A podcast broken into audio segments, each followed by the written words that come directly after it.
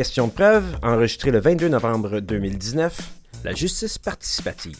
Du studio Léo Laporte, je suis Hugo Martin, avocat en pratique privée depuis une vingtaine d'années. Fondateur de Rivercast Media, plateforme qui héberge les balados, dont Question de preuve, un podcast d'actualité juridique. Avec un avocat, médiateur et formateur depuis une vingtaine d'années, soit bien avant que la médiation et les modes de prévention de règlement des différends ne soient à la mode, nous allons discuter de justice participative.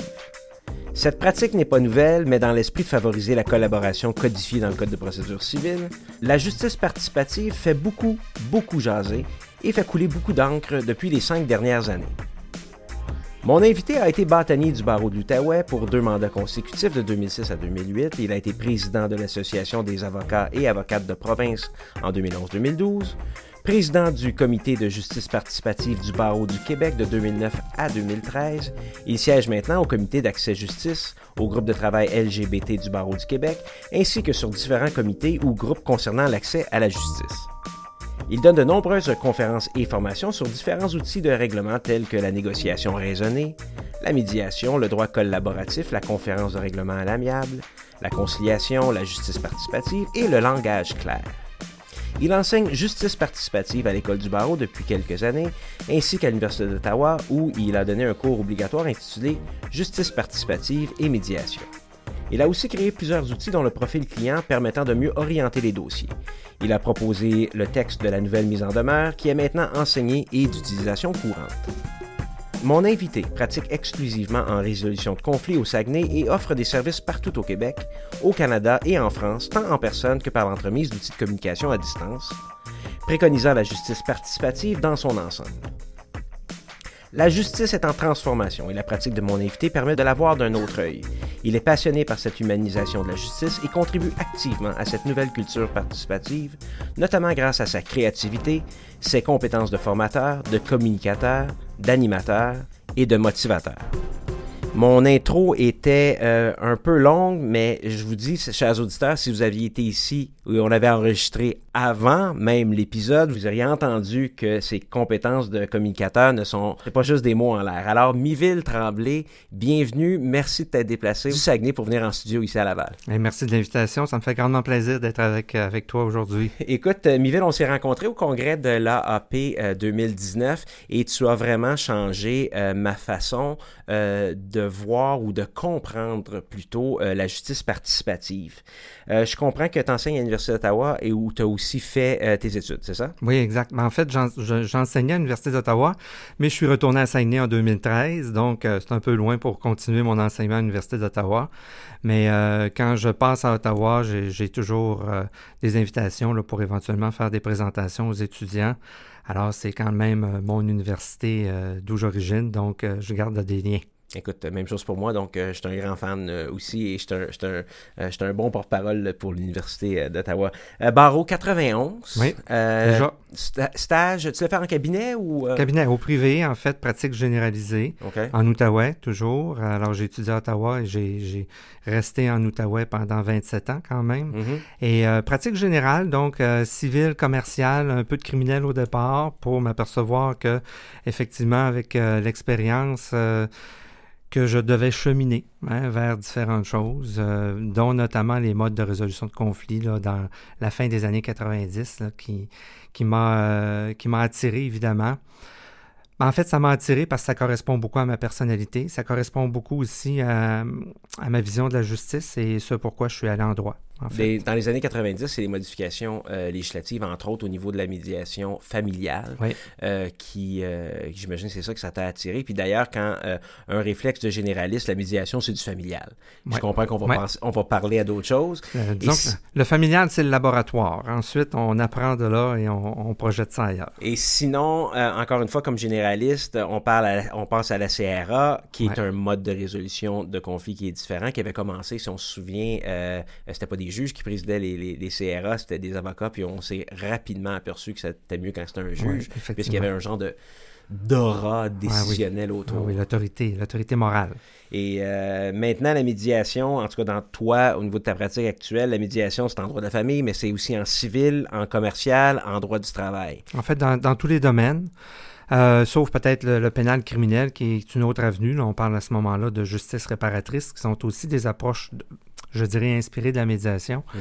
Mais euh, c'est un monde un peu plus particulier. on peut faire référence, par exemple, à Unité 9, le show de télévision, où est-ce qu'il parlait à un moment donné de, de rencontres entre victimes et contrevenants accusés. Et euh, ça, ce sont des, des, modèles de justice réparatrice dans un milieu bien particulier. Alors moi, c'est le côté, disons, euh, pratique civile, commerciale, familiale, bien entendu. Alors il y a toutes sortes d'approches, mais la plus connue est évidemment la médiation. Puisque c'est la plus connue, c'est celle que je vais peut-être essayer de toucher le moins durant l'épisode, parce que je veux parler de la justice participative euh, at large, si on peut dire. Et je voudrais qu'on parle de droit collaboratif, du langage clair, de facilitateur aussi. Euh, j'aimerais ça qu'on parle de l'axe où tu conseilles des avocats dans des règlements aussi. Euh, c'est mhm. toutes des choses que je voudrais qu'on on, a combien de temps? On a combien de temps? c'est des, gros sujets. Je, peux, peut-être faire deux épisodes avec, euh, avec Miville Tremblay. C'est pas, pas, pas... Mais, en fait, arrête-moi, arrête-moi. il y aura aussi tous les outils pour prévenir et solutionner les conflits. On peut ratisser très large. Ah, très large. Et, là, euh, évidemment, les avocats, on, on, commence tout le temps de la même façon. Peux-tu me définir? Donc, définis la justice participative. T'es-tu capable de nous donner quelque chose au moins euh, qu'on puisse mieux comprendre? J'essaie d'être le plus clair possible. En fait, la justice participative, euh, quand on dit à quelqu'un je fais de la justice participative, dans la grande majorité des cas, les gens vont dire c'est quoi ça? Voilà la justice participative. C'est une nouvelle, un nouveau pont avec euh, entre les professionnels du droit et les citoyens qui fait en sorte que, pour une fois, le citoyen n'a pas d'idée de ce qu'est la justice participative et nous ouvre une porte afin qu'on puisse lui expliquer c'est quoi la justice. Mhm. Alors, la justice participative, deux mots, justice, participation. Alors, euh, dans la lancée de différents mouvements participatifs là, sociaux, alors on pense par exemple à la démocratie participative, l'éducation participative, euh, il y a beaucoup de choses qui maintenant évoluent vers l'implication des citoyens. Euh, parce que le citoyen a évolué. On n'a plus de citoyens qu'on avait il y a 30 ans, 40 ans, 50 ans passés, parce qu'on a démocratisé l'éducation, parce que l'information est accessible, parce que nos enfants sont beaucoup plus euh, stimulés que nous, on l'était plus jeunes. En fait, la société évolue. On le voit dans les tribunaux. Oui, l'autoreprésentation des, des, des gens qui se représentent eux-mêmes. Alors, ça, c'est un des phénomènes de la justice participative. Alors, la justice participative, c'est dire la justice, c'est euh, avant tout euh, de répondre aux besoins du citoyen qui a un besoin de justice. Et ça implique donc la participation du citoyen. Ça veut dire qu'il faut être à l'écoute du citoyen, il faut connaître c'est quoi ses vrais besoins, les définir, puis être capable d'orienter ce citoyen-là vers la bonne approche. Le tribunal fait partie d'un des outils, hein, fait partie du coffre à outils de la justice, mais la justice ne se limite pas qu'aux tribunaux. Et, c'est là que la question est intéressante. C'est quoi la justice participative? Alors, on peut expliquer à la personne qui nous pose cette question-là toute la multitude, en fait, d'outils qui existent dans le coffre à outils. Et qu'on parle de la prévention, qu'on parle de la négociation, du droit collaboratif, de la médiation, du MEDAR, de l'arbitrage, de la conférence de règlement amiable, de la conférence de gestion, du mini-procès, euh, du procès. Euh, puis je vous dirais même encore en, 2019, euh, on a encore la guerre, qui est un mode de résolution de conflits, hein, qui est encore malheureusement euh, utilisé sur la planète. alors, il faut qu'on comprenne que... Euh, alors, le citoyen qui a un besoin de justice, c'est quoi l'outil qui va vous qui va vous satisfaire? C'est quoi l'outil qui va répondre à vos besoins? Moi, ce qui m'avait vraiment, euh, euh, disons, accroché au niveau quand on a eu une première discussion sur la justice participative, on a toujours l'impression que c'est de la médiation. Mais c'est au-delà de la médiation.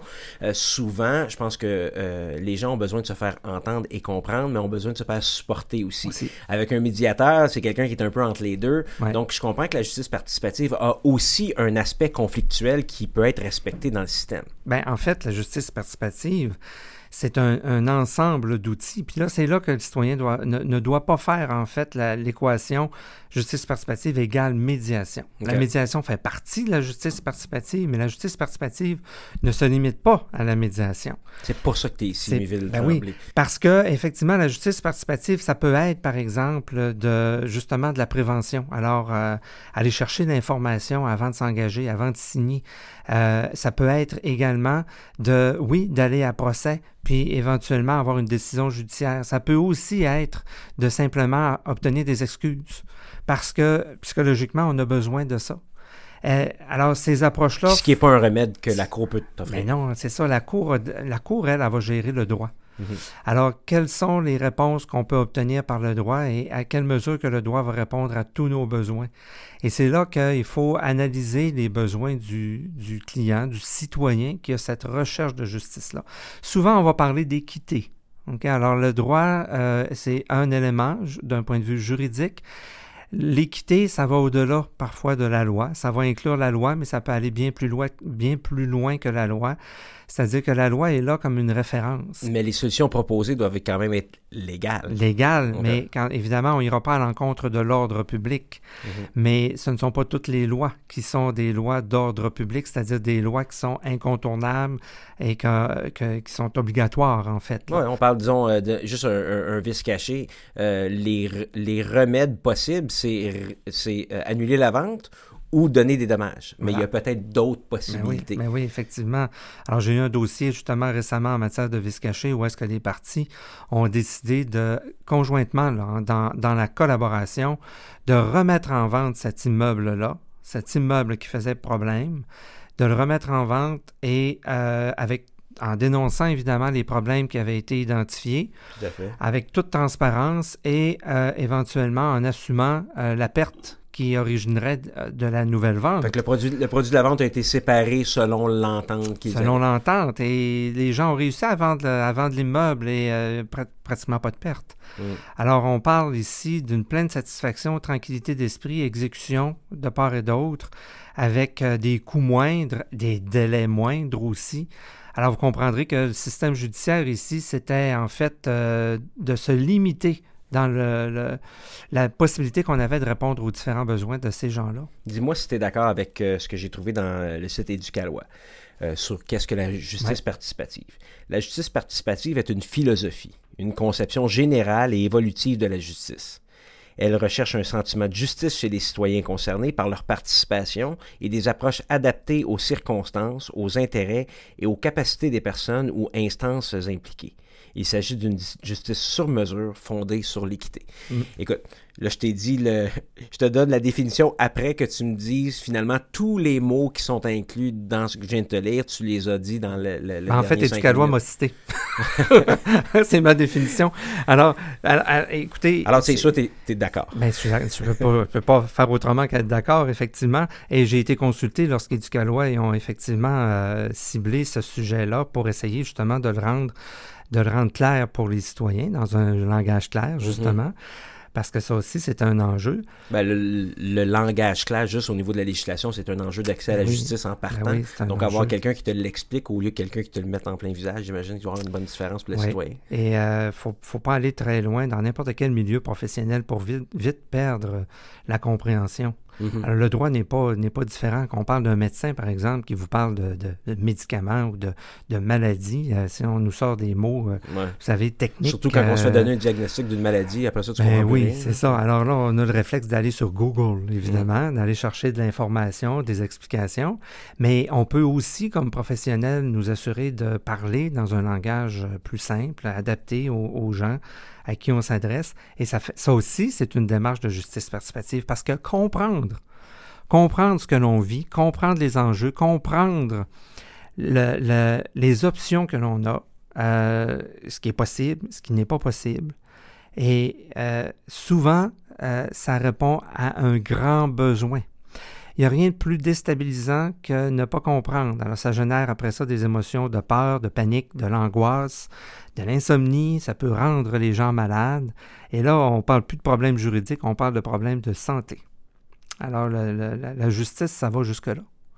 Alors, il faut s'en occuper de façon euh, terrain, de mm-hmm. façon très terre à terre, pour faire en sorte que les citoyens qui viennent consulter un professionnel vous savez, euh, euh, un des gros problèmes que nous avons présentement en matière de justice, c'est quand on dit à quelqu'un va consulter un avocat, généralement, les citoyens ont deux réponses. Ça coûte je cher? Je veux pas aller en cours et ça coûte trop cher. C'est les deux réponses qui vont sortir de façon spontanée. Tout à fait. Ils n'ont pas besoin d'attendre une demi-heure. Bang, ils vont dire ça coûte trop cher et je veux pas aller en cours. Oui, mais c'est parce que tu n'es pas obligé d'aller en cours. Il y a d'autres outils. Mm-hmm. Et ça ne coûtera pas nécessairement cher. Ça va dépendre de ce que tu souhaites comme démarche. Ça va dépendre quels sont tes besoins, effectivement. Puis des fois, oui, il faut s'investir pour aller chercher des solutions, mais là, il faut faire cette analyse-là. faut pas les préjugés qui existent présentement face à la justice et face à la profession d'avocat sont euh, les, premières entraves à l'accès à la justice. D'où l'idée, la philosophie de la justice participative. C'est de dire aux gens, on fait de la justice participative, et quand j'ai la chance d'avoir un citoyen qui me dit, c'est quoi ça? Euh, je viens de mettre tous ces préjugés-là, ces concepts préconçus de la justice et, de la profession de côté, ce qui me permet de leur expliquer tout ce qui est possible. Là, j'ai peut-être 20 questions à te poser, puis je suis convaincu que les auditeurs, ce sera la même chose. Mais la première que j'ai envie de te poser, c'est que euh, on va voir un avocat qui est, lui, ouvert euh, à la justice participative, qui est ouvert à adapter son approche à la personne qui est devant lui. Mais là, il y a quand même une autre partie qu'il faut téléphoner. Il faut, mhm. lâcher le premier coup de fil. Mhm. Est-ce qu'il y a une résistance aussi que tu remarques un bah, peu dans, Première dans le des choses, si le citoyen connaît la justice participative, il est possible qu'il rencontre des professionnels qui n'aient pas ce même discours. Le citoyen doit exiger d'avoir un professionnel qui va répondre à ses besoins, donc d'avoir une approche de justice participative. Parce que c'est un changement de culture profond. Là. Il y a des habitudes d'ancrer aussi dans le système judiciaire. Donc, première des choses. Évidemment, ce qui est bon pour le citoyen, qu'on transfère de l'information aujourd'hui. Alors, la connaissance de tout ça, euh, c'est tout à fait valable. C'est aussi valable pour les professionnels qui doivent aussi adapter leur discours de façon claire, notamment, mais aussi en incluant toutes les, modalités, tous les outils qui existent. Et donc d'arriver, vous parlez dans ma présentation de la nouvelle mise en demeure, par exemple. Ben, la nouvelle mise en demeure, en fait, c'est que c'est la même mise en demeure qu'avant, mais dans laquelle on ajoute un paragraphe qui dit on est ouvert à un mode de justice participative qu'on peut préciser. Alors, ça peut être la négo, ça peut être la médiation, etc. Alors, le professionnel qui ajoute ça à la mise en demeure et qui envoie ça à l'autre partie. L'autre partie qui reçoit une mise en demeure, là, on peut mettre un bouquet de fleurs avec une mise en demeure. C'est certain que la partie qui reçoit une mise en demeure, c'est un choc. Mm-hmm. Et notre cerveau est confectionné pour être sur le réflexe de tomber sur la défensive. Alors, arriver puis dire, quand on a un problème judiciaire, un problème juridique, d'arriver puis dire que l'autre partie va être ouverte immédiatement, non. C'est normal, c'est humain. Il faut mhm. comprendre ça. Tout à fait. Mais c'est dans la façon, l'énergie qu'on va projeter, dans le discours qu'on va projeter, dans l'attitude qu'on va avoir. Si on ne propose pas d'ouverture, l'autre n'en proposera pas non je, pense, je pense, que les avocats, au moins, euh, si je peux remarquer dans ma propre pratique, sont quand même sensibles à, à ce dernier paragraphe-là qui, si c'est pas veuillez agir en conséquence, mais bien veuillez communiquer avec nous pour discuter d'une façon de régler ce dossier-là. Normalement, un avocat qui reçoit un client qui a reçu une telle lettre va probablement être capable de, de déceler euh, l'ouverture immédiatement. Et euh, est-ce que là, on s'en va dans un autre concept que j'aimerais ça qu'on discute? Je sais pas si c'est à cette étape-ci, mais il y a quand même le concept de négociation raisonnée Mhm. Euh, qui, euh, j'aimerais ça que tu me l'expliques un peu. On est encore dans la phase d'explication et définition, ben l'article 2, l'article 2 des lois. Oui, ben en fait, la, négociation, euh, bon, on, négocie tout le monde. ok? On négocie tout le monde en tout temps. On négocie notamment avec soi-même. Hein, je dis toujours un peu à la blague, tous les matins, je négocie avec mon cadran. Parce que, bon, est-ce que je peux faire du snooze ou je peux pas faire de snooze? Puis là, bon, c'est quoi ma journée? Est-ce que je dois être au bureau à telle heure? Ou je, je, je peux, je peux étirer? parce qu'un de mes besoins, j'aime bien dormir le matin. Alors, ça fait partie de mes besoins. Ben, conscient ou inconscient. Alors ici, ça serait plus dans l'inconscient. Mais on négocie aussi avec soi-même. Ce qui est intéressant dans la négociation raisonnée, c'est que c'est, une négociation qui, qui, qui est plus profonde, qui est plus songée, qui est plus, je dirais, euh, organisée comme négociation. Comme humain, la négociation instinctive que nous avons, c'est une négociation sur position. La négociation sur position, c'est je veux, je veux pas. OK? Et la négociation sur position, c'est souvent un pouvoir de force. C'est moi le plus fort. Des enfants vont dire Mon père est plus fort que le tien. OK?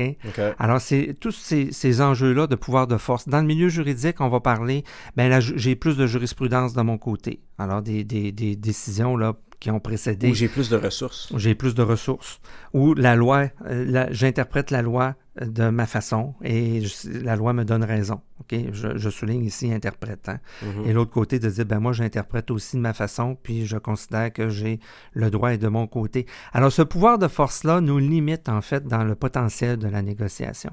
La négociation raisonnée, c'est qu'on prend ce positionnement-là, cette négociation sur position, et on va plus loin. C'est-à-dire, Qu'est-ce qui justifie ta position? Pourquoi tu demandes ça? Pourquoi tu as besoin de telle chose? Et là, on va essayer de comprendre la position de l'autre et évidemment de faire pareil avec notre propre position. Alors, l'échange des besoins et intérêts. Alors, négociation raisonnée, en anglais, on, parle de interest-based negotiation, alors mm-hmm. la négociation basée sur les intérêts, qui fait en sorte qu'on va plus loin que les positions, mais on essaie de comprendre. Donc, ça, ça implique évidemment un dialogue, ça, ça implique de se comprendre soi-même parce que là, on n'est plus dans l'instinctif, mais il faut qu'on soit dans le rationnel. Et parfois, bien souvent, on est dans, dans le dans l'instinct. OK? Je, j'en fais un cas de principe. Euh, pour moi, ça, c'est important. Euh, je veux le faire payer. Tu sais, c'est des choses qui sont, en fait, qui, sont issues des émotions. Alors, c'est de la colère, c'est de la frustration, c'est des blessures, etc. Je vous donne un exemple de besoin et intérêt commun qui peut se dégager. Un problème employeur-employé il y a un malaise qui se passe, on peut parler de congédiement, de licenciement, etc. Mais fort probable que si on va dans une discussion de besoins et intérêts, fort probable que l'employé va dire je ne veux plus travailler là, puis l'employeur va dire je ne veux plus travailler avec cet employé. Les deux sont d'accord pour dire qu'ils ne veulent plus travailler ensemble. Mm-hmm. Besoin commun. Comment on peut faire pour mettre fin à votre relation de travail? Combien ça vaut? Combien ça vaut? Hein? Puis quels, sont les éléments? Parce que comment ça vaut? Il y a l'élément de substance, l'économie, mais il y a aussi des éléments psychologiques. Besoin d'être reconnu, besoin d'excuses, besoin d'une lettre de référence, besoin d'aide pour être capable de me refaire ailleurs, mm-hmm. de quitter cet emploi-là qui est toxique pour moi. Ah ben ça donne bien parce que moi je considère que tu es toxique dans mon entreprise. C'est beau, je vais t'aider. T'en veux une lettre de référence parce que je suis capable de reconnaître que tu as des compétences, mais on a une incompatibilité de personne. Exemple. Alors, on travaille sur d'autres bases. Quand j'ai étudié le droit, euh, le, droit du travail, je vous remonte à début 90, fin, fin des années 80, début 90, le professeur nous disait euh, allez plaider pour obtenir la réintégration. Ouais. Puis une fois que vous avez obtenu la réintégration, ben là, c'est clair que votre employeur ne voudra pas vous avoir, voudra pas vous avoir, mais vous avez une décision qui vous donne la réintégration. négocier vous avez le gros bout du bâton, ben là, allez négocier un chèque. Ben mais on faisait le grand tour. Mm. On peut très bien, par une négociation raisonnée, tout de suite identifier que la, volonté de travailler ensemble n'est plus là. Donc, on travaille sur une autre base. Et là, c'est dans le comment. Hein. Comment on peut faire en sorte de répondre à ton besoin de quitter l'emploi? Comment on peut faire en sorte de répondre à mon besoin de ne plus t'avoir comme employé? On change évidemment l'énergie, on change la, la, vision du problème puis on vient de l'éclaircir. Mm. Et là, soudainement, il y a des pistes de solutions qui arrivent. Même chose avec mon vis caché que je vous parlais tout à l'heure. Alors, euh, il est clair que l'acheteur qui se retrouve avec un, immeuble qui veut plus parce qu'il constate qu'il y a des problèmes et qu'il ne veut pas l'assumer. Le vendeur, clairement, il ne voulait plus, il l'a vendu. Plus, il l'a vendu. Puis non seulement ça, mais économiquement parlant, les deux parties ont, un défi ici parce que ça devient, euh, ça devient un fardeau économique de part et d'autre. La décision judiciaire ne règle rien. Tu as 5 000 pièces de frais d'expert en partant. En partant, les avocats dans ce cas-là étaient d'accord pour dire qu'il y avait au moins 25 000 de frais de part et d'autre mm. pour aller chercher un jugement qui dirait simplement on met fin à la vente ou pas. Mais vous savez, le jugement n'arrive pas avec un chèque. Donc après ça, on a l'étape de l'exécution. Est-ce que l'étape d'exécution va, se réaliser? Ben, le gars, il va dire Je vais te payer juste quand je vais avoir vendu la maison parce que je suis pas capable de te payer. Ben, oui, c'est ça. Juste quand je vais l'avoir vendu, ou va peut-être faire faillite. Dans une faillite, un jugement, ça vaut rien.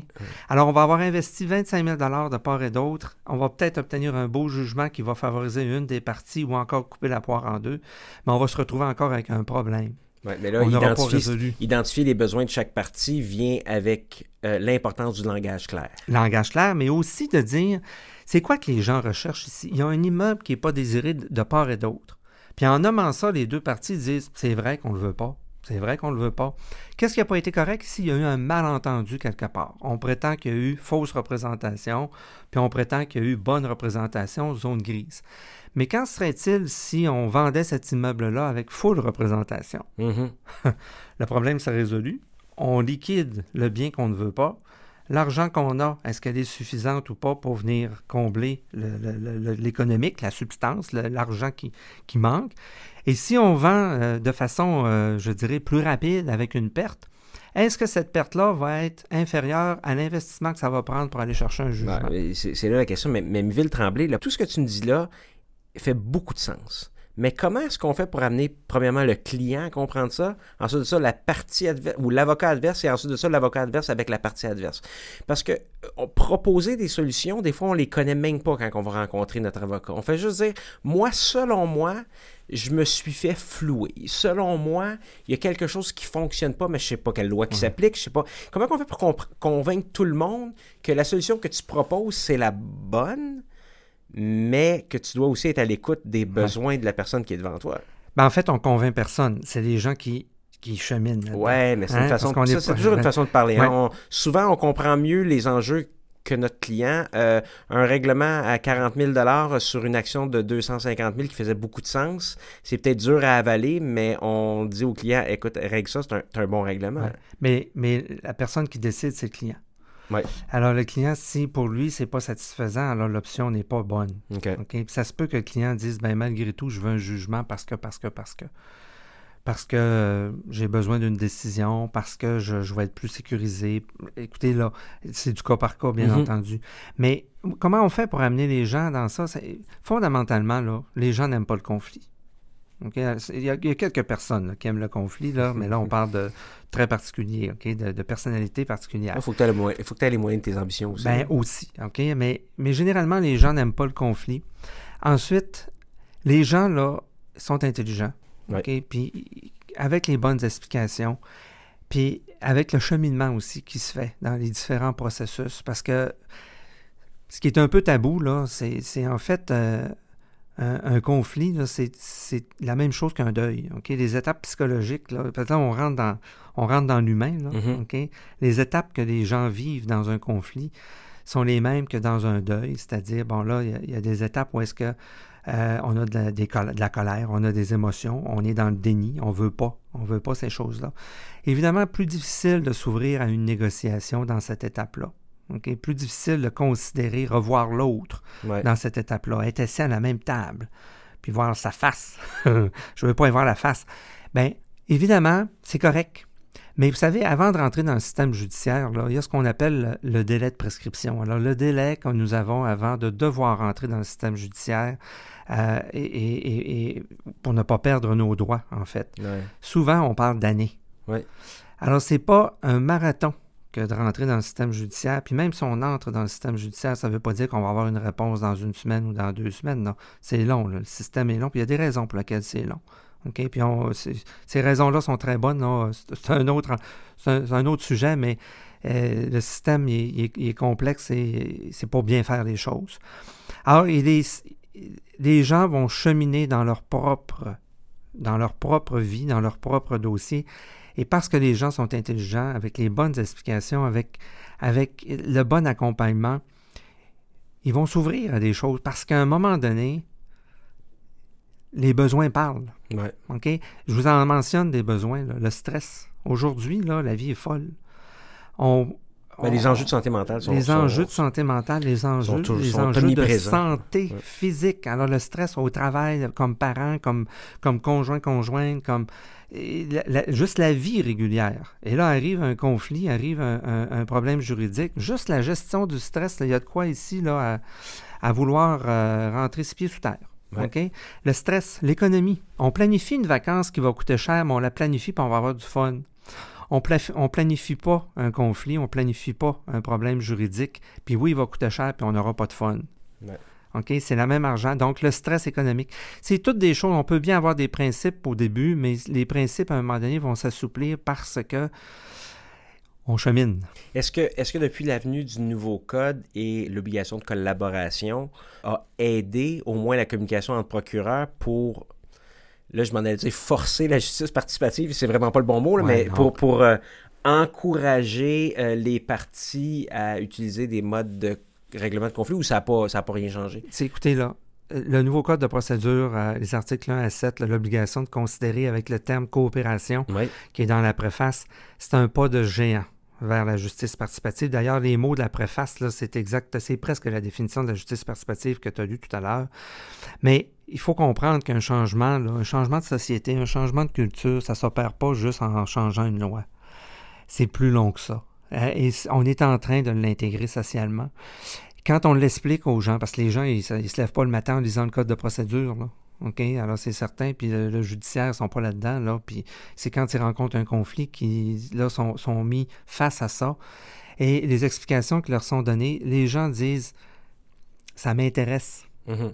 Et là, leur, crainte, c'est de dire oui, mais l'autre. Mais, il y a quand même le changement de culture au niveau des procureurs qui, qui ben oui. Euh, mais, pour nous, c'est la même chose. je ne sais pas parce qu'on a eu un nouveau code de ben euh, six jours, tu sais, le, 10 janvier, là, on se faisait dire par un juge est-ce que vous avez euh, évalué les modes de, de, ça fait juste à peine trois ans, ça va faire quatre ans en janvier 2020. Mhm. Alors, il faut, il faut être ferme sur les objectifs, doux sur les individus.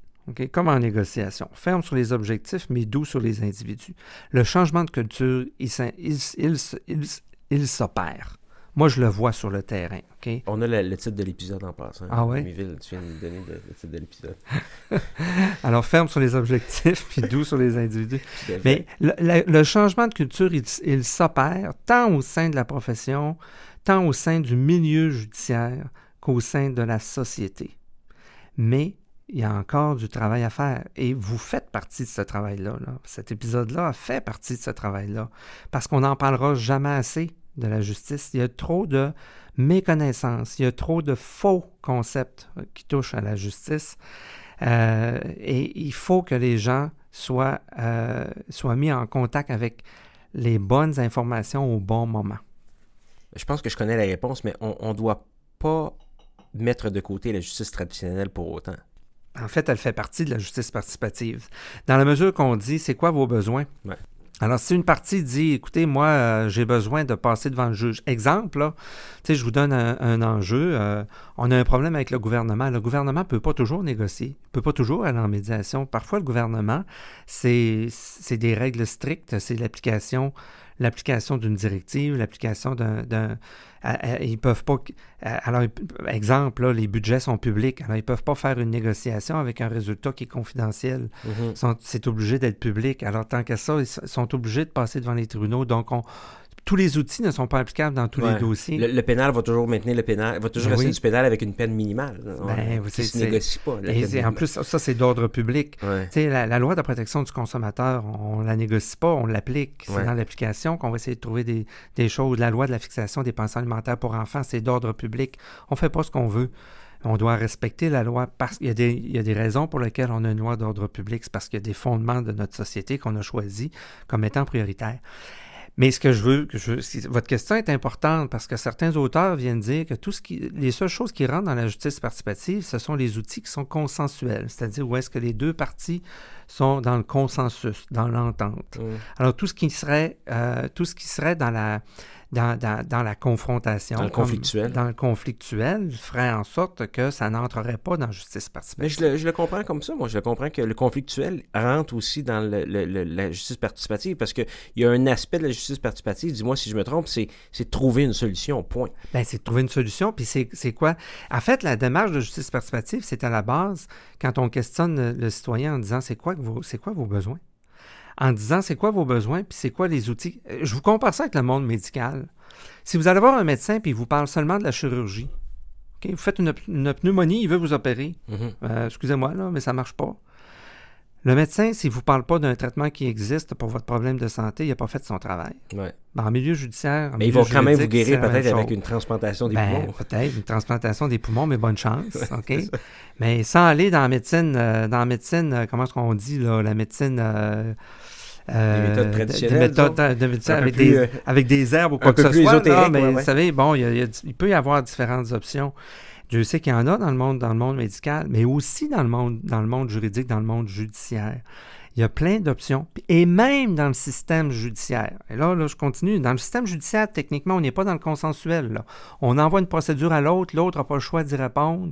Et là, c'est, on est dans, dans la confrontation. Là, mm-hmm. Même dans le système judiciaire, maintenant, on prévoit des étapes qui, sont, qui, qui forcent les parties à être consensuelles. Notamment, la conférence de gestion qui se transforme souvent en conférence de règlement. Mhm. Mais la conférence de gestion, c'est en fait de la négociation sur les éléments du dossier. Alors, avez-vous besoin d'un expert? Est-ce qu'on peut aller avec un expert unique? Est-ce qu'on peut réduire tel, tel, euh, tel enjeu? Est-ce qu'on peut déterminer les questions et litiges, etc.? C'est une forme de négo. Et la conférence de règlement amiable, le CRA, que tu mentionnais tout à l'heure, la conférence de règlement amiable qui est, carrément inspirée de la médiation, mais pilotée par un juge qui est en situation un peu plus d'autorité morale. Euh, alors, ça fait en sorte que l'outil est beaucoup plus fort. La question, c'est est-ce qu'on a besoin de cette force-là dans tous les dossiers? Moi, ma prétention, c'est de dire non. C'est, on n'a pas besoin de cette force-là dans tous les dossiers. Mais il y a des dossiers qu'on aura besoin de cette force-là. Mais même dans le processus judiciaire, il y a des outils, il y a des étapes qui mènent, qui, sont pratiquement obligatoires, qui amènent les gens à devoir se parler. Mm-hmm. Et donc de considérer des options de résolution et vous le savez, le procès en tant que tel, c'est un mode de pression qui amène les gens à se dépositionner. Une grande partie des dossiers sont réglés le matin ben, du procès. C'est ça, je dire. C'est un mode de pression énorme puisqu'on règle nos dossiers une semaine avant. Ben, neuf dossiers sur dix sont réglés. souvent le matin ou la veille ou la semaine avant le procès. Pourquoi? C'est un facteur humain. Une locomotive n'avancera pas tant qu'elle n'a pas de pression dans sa cuve à vapeur. Un citoyen va rester positionné s'il n'a pas d'élément de pression. OK? Alors, ça fait partie, ça aussi, de la réflexion. Je vous disais tantôt, les citoyens cheminent. Mais parfois, il va cheminer la semaine avant le procès parce que là, il va être confronté à, à, cette pression-là de dire il y a un tiers qui va décider, puis oups, je me sens pas aussi fort qu'avant. Euh, je, suis tellement énervé que j'en perds, euh, j'en oublie mon, ma date de naissance. Ça, c'est ça, c'est des cas vécus, là oublier sa date de naissance, même se, se, questionner sur son propre nom. la performance devant un juge, là, elle, est fortement altérée, là, mm-hmm. parce que effectivement, c'est quelque chose. Alors ça aussi, psychologiquement, là, il y a des, le système est fait euh, de façon consciente pour amener les gens vers les, solutions. Alors pour moi, la justice participative, c'est d'être conscient que c'est quoi le citoyen euh, cherche, euh, la justice, elle est là pour répondre aux besoins de ce citoyen-là, non pas pour faire des statistiques, pour répondre aux besoins de ce citoyen-là. Et parfois, le besoin s'exprime ou se, répond par des, des solutions qui sont créatives et qui ne sont pas judiciaires. Euh, Miville Tremblay, euh, est-ce qu'on peut penser à des dossiers où euh, on envoie une mise en demeure traditionnelle avec le fameux veiller agir en conséquence. Dix jours plus tard, on prend une poursuite, l'autre lui répond, on fait le protocole de l'instance, puis quelque part dans le dossier, il y a une initiative qui dit bon, mais on devrait commencer à discuter, mais on parle pas de une journée avant le procès, euh, on commence euh, les discussions. Souvent, on va à la cour, puis il y a des suspensions de l'instance, des choses comme ça, parce que les parties sont en négociation, mais, mhm. mais il demande quatre mois de quatre ou cinq mois de suspension. Euh, je me dis tout le temps, bon, 4-5 mois de suspension, c'est pas des grosses négociations, mais peut-être que je me trompe, là. Mais euh, est-ce qu'on peut penser à, un scénario où euh, on arrête le processus judiciaire pour justement rentrer et essayer de trouver des solutions plus créatives? Est-ce que c'est quelque chose qui est, standard, qui se voit? Qui... C'est quoi les taux de succès de ça? En fait, ce qui est, ce qui est plus souhaitable, c'est d'explorer ces modes-là avant d'entrer dans le système judiciaire pour épargner des coûts. Mhm. des coûts et aussi des contraintes de système, c'est-à-dire que quand on entre dans le système judiciaire, il y a des délais qui s'appliquent pour mettre en état les dossiers. Alors, le 180 jours, le 365 jours en matière familiale, où est-ce que les dossiers doivent être en état? Donc là, ça devient plus complexe au niveau de la gestion. Mais il est possible quand même en tout temps d'utiliser la négociation, la médiation. En fait, il n'y a pas un juge qui va être mécontent parce que des clients arrivent avec un règlement ils vont toujours les féliciter, puis ils vont toujours être très, très, très heureux de ça parce qu'ils savent qu'un règlement est beaucoup plus complet qu'une décision judiciaire. Mhm. Alors ça, oui, c'est possible. Et euh, euh, je vous dirais qu'on on le rencontre. Ce qu'on rencontre un peu plus, c'est justement les gens qui vont considérer notamment la médiation ou euh, un, mode de résolution avant justement d'entrer dans le système judiciaire. Et ce qui leur fait épargner évidemment la procédure. Mais un n'empêche pas l'autre. Euh, ce qui est plus compliqué quand on est rentré dans le système judiciaire, c'est justement le respect des différents délais. Alors, demander des suspensions, là, comme tu dis, là, mm-hmm. alors faut, ça, des fois, on se dépense un peu dans la, gestion de la gestion de la procédure.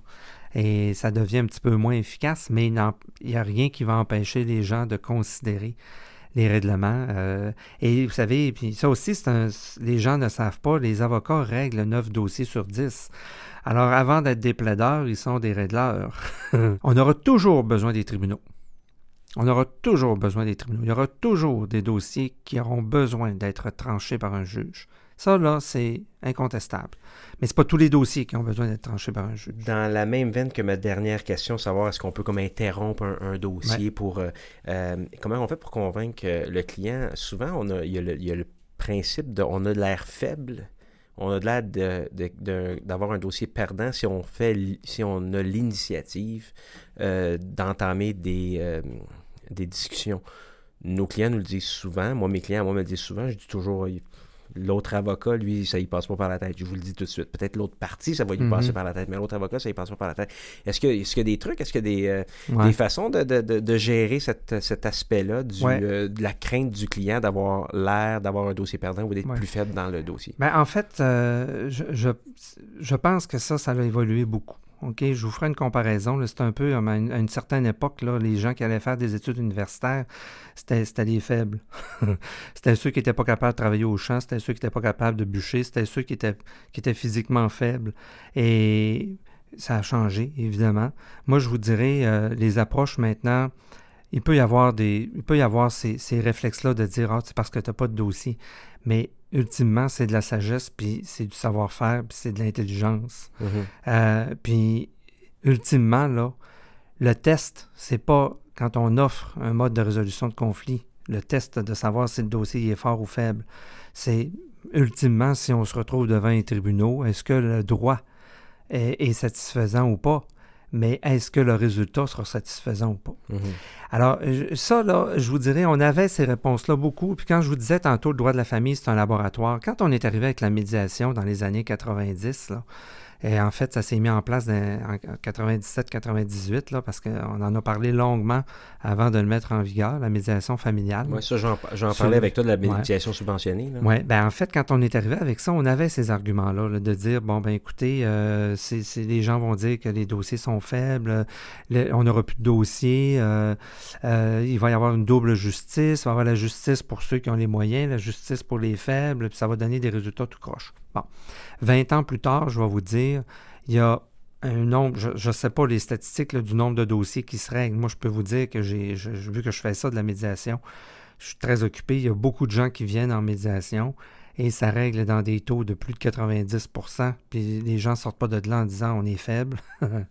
les gens sortent de là en disant waouh, on a réglé. Puis non seulement on a réglé, mais on a une relation saine. Puis on est capable de, faire mieux que ce qu'on aurait pu même imaginer.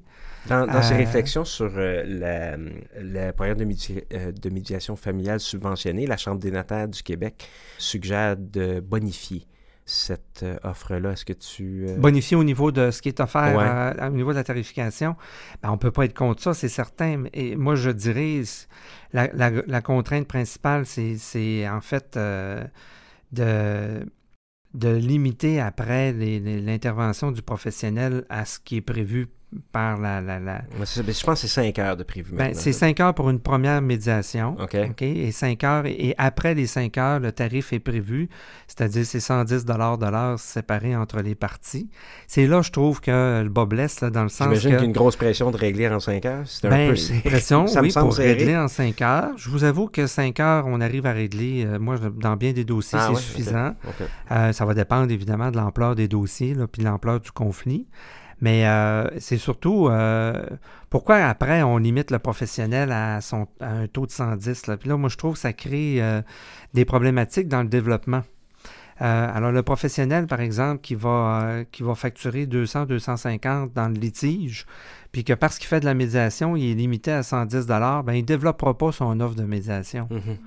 Alors, s'il serait limité dans le 5 heures ou dans le 2 heures et demie pour les gens qui reviennent en révision, ça c'est des 2 heures et demie quand, quand les gens reviennent pour des révisions. Puis c'est par événement, c'est pas une fois par année, c'est par événement. Donc des fois, on peut rencontrer les mêmes parents deux, trois fois dans la même année. Alors, euh, si au-delà de ce qui est subventionné, ben le, médiateur pourrait euh, facturer son taux selon sa pratique, je pense que ce serait plus logique. OK. OK? Euh, euh, puis, là, c'est, ça, c'est, en fait, c'est des, visions gouvernementales. on pourrait parler aussi, euh, bon, en matière civile commerciale, il n'y a aucune subvention. Il y a la, médiation de petite créance qui carrément interdit aux médiateurs de, de, de, facturer au-delà de la subvention, ce qui est une aberration parce que des fois, on a des dossiers de 30 000 réduits à 15 000 dans les petites créances. C'est des dossiers d'importance. Mm-hmm. Puis, euh, je veux dire, les honoraires sont ridicules. Donc, l'offre de, l'offre de médiation ne se développe pas parce que malheureusement, c'est pas viable. Il faut, nommer les choses. C'est pas viable économiquement. Ça, on va en parler un petit peu après la pause aussi, euh, Miville-Tremblay, euh, de, cet aspect-là. Mais si on peut euh, maintenir encore, parce que là, tu dis, bon, il y a des avocats qui, ont, qui pourraient bonifier un peu leur offre de service et, rapport avec la médiation. J'aimerais ça que tu nous parles de l'autre aspect de ta, de ta, pratique à titre de conseiller en règlement auprès d'avocats ou d'entreprises qui veulent développer ou utiliser des outils pour prévenir ou solutionner des conflits. je pense que c'est c'est euh, un, euh, une bonne idée d'offrir des services pour aider les gens à régler. Est-ce que je me trompe? C'est un peu ça que tu offres. Bien, en fait, c'est. Et là, c'est une offre euh, sur mesure, c'est-à-dire quels sont les besoins, encore une fois, de l'entreprise ou des, des, avocats ou des, des gens. Mm-hmm. Tu sais, je vous donne un exemple de dossier où ce que les avocats négocient. des fois, avoir un tiers neutre et impartial va faire une différence. Et, ça m'est arrivé dans des, on va dire, dans des contextes de médiation, mais la médiation, c'est de la négociation assistée. Hein. Alors, ça m'est arrivé dans un tel contexte d'amener une option de, résolution et une des parties dit euh, de façon spontanée Oui, mais j'ai déjà offert ça. Oui, vous l'avez déjà offert, mais ça venait de vous ça venait de l'autre partie. Ce qui n'a pas la même sonorité que si ça vient d'un tiers neutre et impartial. Alors, l'accompagnement des professionnels dans une négociation... Ou si ça vient avec une explication complète, j'imagine. Mais c'est en fait de neutraliser, d'avoir cette, cette, input-là, d'avoir cette influence-là mm-hmm. du, tiers neutre et impartial. Influence, c'est pas le bon mot, d'avoir cet ajout-là, cette mm-hmm. valeur ajoutée, d'avoir une personne neutre et impartiale pour faciliter la négociation tu, tu dis qu'influence, c'est pas le bon mot, mais dans, dans, dans, la psychologie des gens, il y a une influence qui est, qui est exercée par, le résultat est le même. C'est ça. Peut-être le résultat est le même. Mais effectivement, alors ça, c'est une valeur ajoutée. Nos clients veulent se faire dire que c'est un bon règlement, alors qu'on dit non, non, c'est toi qui décides. Oui, mais ça, ça va venir de son, de son avocat. OK? Mais quand, quand l'idée vient d'une autre personne que l'autre partie. OK, merci de préciser. Hein, que l'autre partie. Quand ça vient de l'autre partie, c'est teinté d'une d'une peur, c'est teinté de Ah, c'est trop beau pour être vrai. Ah, s'il me donne ça, c'est parce qu'il y a quelque chose que je n'ai pas vu. Mais quand ça vient d'un tiers qui n'est pas impliqué dans le, dans le conflit, mm-hmm. à, ce moment-là, l'écoute est meilleure. Ça, c'est pour des gens qui sont dans une négo, assistés notamment par des avocats. Alors, la valeur ajoutée de se faire assister comme, comme professionnel, comme avocat, dans une négociation, euh, ça fait une différence. Mm-hmm. Dans, dans, les entreprises, on va parler beaucoup dans euh, des techniques de gestion qui ressemble, en fait, qui nous revient à, la négociation raisonnée. Parce que la mhm. négociation raisonnée origine euh, de techniques de gestion de relations, de, de, de, relations humaines, en fait. Et les RH. Là, les RH, c'est ça. Alors, euh, c'est quels sont les besoins et intérêts? Alors, une bonne gestion qui tient compte de tous les besoins et intérêts, ça va faire en sorte qu'on n'aura pas de conflit. Et le conflit, c'est l'expression de besoins et intérêts qui n'ont pas été rencontrés. Alors, à ce moment-là, on ne panique pas. On retourne dans l'analyse. C'est quoi les besoins et intérêts qui n'ont pas été rencontrés?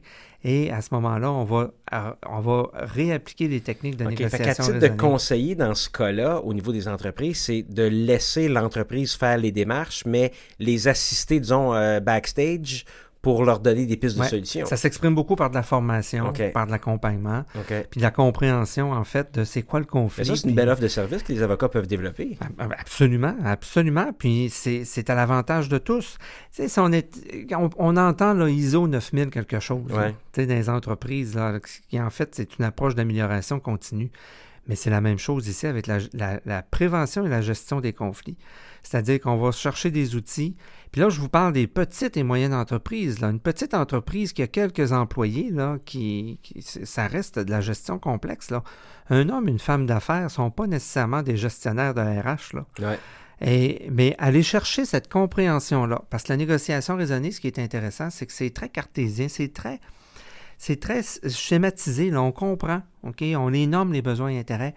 Je fais juste vous faire une, petite incursion, là, mais un besoin de substance, là, un besoin de substance, c'est que j'ai besoin de quelque chose, de l'argent, un bien, euh, une lettre, quelque chose qui est de la substance. On ne répond pas à un besoin de substance par un besoin psychologique. L'inverse est aussi vrai. On ne répond pas à un besoin psychologique à part un chèque. Hmm. C'est un, besoin d'excuses. De, un besoin d'excuses, là, c'est un autre enjeu. Ça, au Québec, on n'a pas de loi sur les excuses, là, mais euh, besoin d'excuses, c'est un besoin psychologique. comment ça serait rédigé. Déjà, c'est, on, est, on écrit souvent les lois à l'envers. Ben, en fait, la loi sur les excuses, c'est un, paragraphe. ça dit simplement que les excuses ne peuvent pas être considérées comme une admission de responsabilité. C'est tout. Parce qu'au Québec, euh, notamment les compagnies d'assurance, quelqu'un qui fait des excuses n'est plus couverte, n'est plus, plus couvert par la compagnie, sa mhm. compagnie d'assurance responsabilité, parce que c'est interprété comme une reconnaissance de responsabilité. Alors ça, ça existe dans d'autres provinces, dans d'autres pays.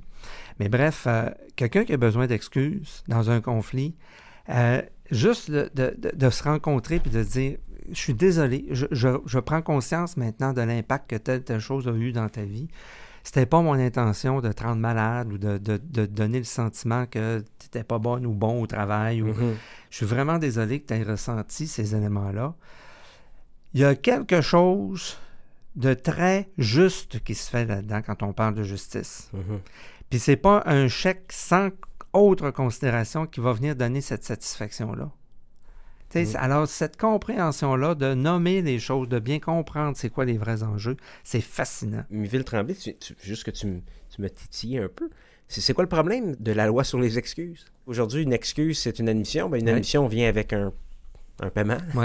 Euh, mais des fois, juste s'excuser, c'est... C'est des enjeux systémiques, là. C'est toujours euh, projet de loi, est-ce que ça sera en terme, est-ce que ça... ça, question prioritaire, euh, de, de priorité ministérielle, ces choses-là? Mais ton expérience dicte que permettent aux gens de recevoir des excuses qui ne sont pas attachées avec un cordon euh, euh, de responsabilité aurait un impact sur. Euh, Absolument. c'est démontré, c'est démontré dans d'autres provinces au Canada, dans d'autres pays dans le monde. Et on se prive d'un outil, d'un outil à, grande valeur humaine, à grande valeur de, de justice. Euh, et euh, c'est une question de volonté législative présentement. Je sais qu'il y a des projets là, qui sont. Mais on a des, élections en quatre ans. Hein? Alors, alors, le projet monte, puis pouf, il arrive une autre élection. 18 mois pour la prochaine. Ben, c'est ça. Alors, euh, je sais que le projet est encore, est encore je dirais, sur certains bureaux. Je ne sais pas quel, où il est rendu présentement avec le gouvernement qu'on a. On parle ici là, au niveau provincial. Ouais. Mais ça, en soi, là, je vous dirais, ça c'est un élément qui nous manque au Québec. On va prendre une petite pause, euh, Miville Tremblay, et ce dont nous allons parler après la pause, euh, vivre de la justice participative comme avocat, est-ce que c'est possible? On va parler d'accès à la justice et du futur de la profession, euh, évidemment, euh, hmm. avec en tête la justice participative toujours là, dans, la façon de, fonctionner. Mon invité aujourd'hui, euh, Miville Tremblay, qui est spécialiste en justice participative. Et, nous allons prendre une petite pause simplement pour reprendre notre souffle. Miville Tremblay a le verbe assez facile. Alors, je fais une petite pause, chers amis juristes. Je vous invite simplement à vous abonner au podcast Question de preuve si vous aimez ça. Nous, ça nous aide beaucoup. Il faut avouer là, que c'est difficile de trouver nos heures de formation professionnelle continue. Des fois, si on se l'avoue, on prend des heures parce qu'elles sont soit gratuites, elles sont soit plus proches de nous, elles sont soit avec un bon lunch qui vient avec ça. Mais moi, ce que je vous offre, c'est des heures de formation professionnelle dans votre auto, au gym, dans un contexte qui est un petit peu, je l'avoue, hors du commun ça fonctionne. L'audio, c'est un médium qui euh, favorise la rétention et je pense que en écoutant nos podcasts, on transfère euh, pas mal d'idées, on transfère euh, du savoir et on facilite grandement l'obtention des heures de formation professionnelle continue. Obtenez vos 30 heures de formation professionnelle continue si vous achetez l'abonnement, disons 30 heures, ça revient à 10 l'heure. Donc à 10 l'heure, 300 pour vos 30 heures de formation professionnelle continue. Nous autres, ça va nous permettre de continuer à produire des épisodes. Puis vous, de votre côté, ben, c'est pas exactement une dépense qui est déraisonnable puisque ça vous empêche pas même d'aller dans d'autres formations, mais ça aura l'avantage au moins de vous permettre d'obtenir vos heures et d'écouter des gens de la communauté juridiques qui sont intéressants, qui ont des choses à partager. Et je pense que c'est une bonne façon aussi d'encourager l'accès à la justice. Alors prenez quelques minutes, allez sur le site rivercastmedia.com sous l'onglet questions de preuve. Abonnez-vous, vous allez obtenir des crédits de formation, vous écoutez les podcasts, vous entrez le mot-clé et on vous envoie l'attestation de formation professionnelle continue. C'est tout simple que ça. Évidemment, comme toujours, l'écoute de nos podcasts est tout à fait gratuite. Il n'y a aucune obligation d'acheter les attestations de formation, mais on encourage les juristes à le faire. Ça facilite l'obtention de la formation et évidemment, ça nous encourage et ça nous permet de continuer à produire des épisodes. Nous sommes de retour avec Miville Tremblay. Euh, avocat, médiateur et formateur spécialisé en justice participative. Euh, Miville, on avait convenu de parler après la pause, entre autres, est-ce que c'est une pratique de pauvre, euh, faire de la, justice participative? Est-ce qu'on peut en vivre? Absolument pas. Ben oui, on peut en vivre. En fait, il faut développer ces nouvelles approches. quand on parle de développement, on, se projette vers le futur, on ne se projette pas vers, le passé. Mm-hmm. La société évolue, les citoyens évoluent, il faut que la profession évolue aussi, il faut que l'offre de services évolue. Il faut qu'on faut, faut, faut, pas qu'on attende euh, moins une pour, pour changer nos pratiques. Moi, vous voyez, euh, je pratique exclusivement dans les modes de résolution de conflits. Je suis avocat, j'ai décidé de ne plus plaider. Je peux aller plaider demain matin si je veux. De toute façon, je dis toujours un peu à la blague, je ne plaide plus devant les tribunaux, mais je plaide à tous les jours. Parce que mes compétences sont bonnes pas seulement devant les tribunaux, euh, sont bonnes à, bien des égards. Et euh, je m'en sers donc euh, dans mes, mes approches autres. Et mon constat, c'est que les citoyens ils veulent entendre parler de justice participative. ils de sont toute façon, La, profession juridique n'est pas exclusive aux plaideuses et plaideurs. De mais, toute non, façon. mais non. Il y a bien moins d'avocats plaideuses et plaideurs qu'il y a d'avocats qui font autre chose. Ben, c'est en fait, les statistiques, c'est qu'il y a environ, on, moi j'arrondis à, à, 10% mais en réalité, c'est 7% des dossiers inscrits qui sont effectivement plaidés. Euh, ça veut dire que 90% ne se rendent pas à procès. Et ça, ce sont les dossiers inscrits à la Cour. Mhm. Donc, on ne parle pas de tous ceux qui ne sont pas inscrits. Donc, la justice, ça ne se passe pas que devant les tribunaux. Et c'est là que c'est important de faire comprendre aux citoyens que la justice, hein, il y a, des, des, objectifs de justice qui sont atteignables dans des délais beaucoup plus humains, beaucoup plus réalistes, dans des, avec des investissements économiques beaucoup plus réalistes, puis avec une satisfaction euh, euh, je dirais probablement, dans mon, dans mon expérience, là, augmenté accru parce qu'effectivement, on ne on se concentrera pas que sur le volet juridique. Mais ça demande quand même un conflit. Moi, dans ma pratique, à moi, je ne peux pas téléphoner à quelqu'un et dire As-tu quelqu'un à poursuivre? Donc, tu es quand même dans la même position. Ça implique un conflit. Euh, la recherche euh, de clientèle, qu'est-ce qu'on fait avec le client? Est-ce qu'on peut demander des avances? Est-ce qu'on peut est-ce qu'on fonctionne à l'heure? Si on est à l'extérieur, mm-hmm. du processus de médiation familiale subventionné Est-ce qu'on peut euh, chargé à forfait. C'est quoi le modèle? Ah, euh, toutes ces réponses sont bonnes. En, fait, en fait, première des choses, des conflits, il y en a, puis il va toujours en avoir. conflits naturels, il va toujours en avoir. Donc, c'est la gestion des conflits. Et, là, c'est là qui est intéressant. On les gère comment, ces conflits-là? Je vous parlais tantôt de formation. Si on peut permettre à une entreprise de réduire leurs conflits de, de, de je sais pas, moi, 30% 50% 80% parce qu'on leur donne des pratiques plus, plus adéquate dans la prévention des conflits. Donc, ça veut dire au niveau de la gestion par des, techniques de négociation raisonnées. Écoutez l'impact que ça peut avoir. Moi, je dis que ces approches-là facilitent même le développement économique. Parce que de nos jours, l'argent, euh, ça, doit rouler. Et le temps, euh, vous savez, tout, tout, va plus vite qu'il y, a, il y a 10, 15, 20 ans. Là. La même prestation aujourd'hui, c'est d'une minute à l'autre. Ce qu'on faisait avant, euh, dans le délai d'un mois, deux mois, trois mois, des fois d'années. Alors, tout va plus vite. Donc, le temps, c'est aussi de l'argent. Et comment est-ce qu'on offre nos services? Bien, évidemment, moi, quand les gens m'appellent, premièrement, il y a une discussion. Ben, c'est quoi votre enjeu? C'est quoi, la, quoi la dynamique avec l'autre partie? Croyez-vous qu'il y a de l'ouverture? Et là, il faut, faut, être, euh, je vous dirais, j'allais dire stratégique ou, allumé par rapport au, potentiel de tout ça. Mm-hmm. Alors, par exemple, ça pourrait être de dire, ben, écoutez, explorer la nouvelle mise en demeure. Ça peut être une belle opportunité de montrer à l'autre qu'il y a une ouverture. Puis peut-être que ça va tout de suite donner le sentiment à l'autre que, oups, euh, il y a une flexibilité que euh, vous qui ne pensait pas que vous aviez. Euh, ça peut être ça. Ça peut est-ce qu'il y a des avocats au dossier? Très aidant quand il y a des avocats au dossier, au, dossier parce que là, on peut, on peut proposer aux avocats. Il y a des avocats qui vont en parler systématiquement à l'autre, à l'autre collègue de façon à, l'intégrer. Puis là, de dire, bon, ben écoutez, Maître Tremblay, voulez-vous faire, euh, voulez-vous nous coacher en égo? Voulez-vous faire de la médiation? Voulez-vous faire une médaille? Puis là, on en discute ensemble, puis on met on met de l'avant les procédés.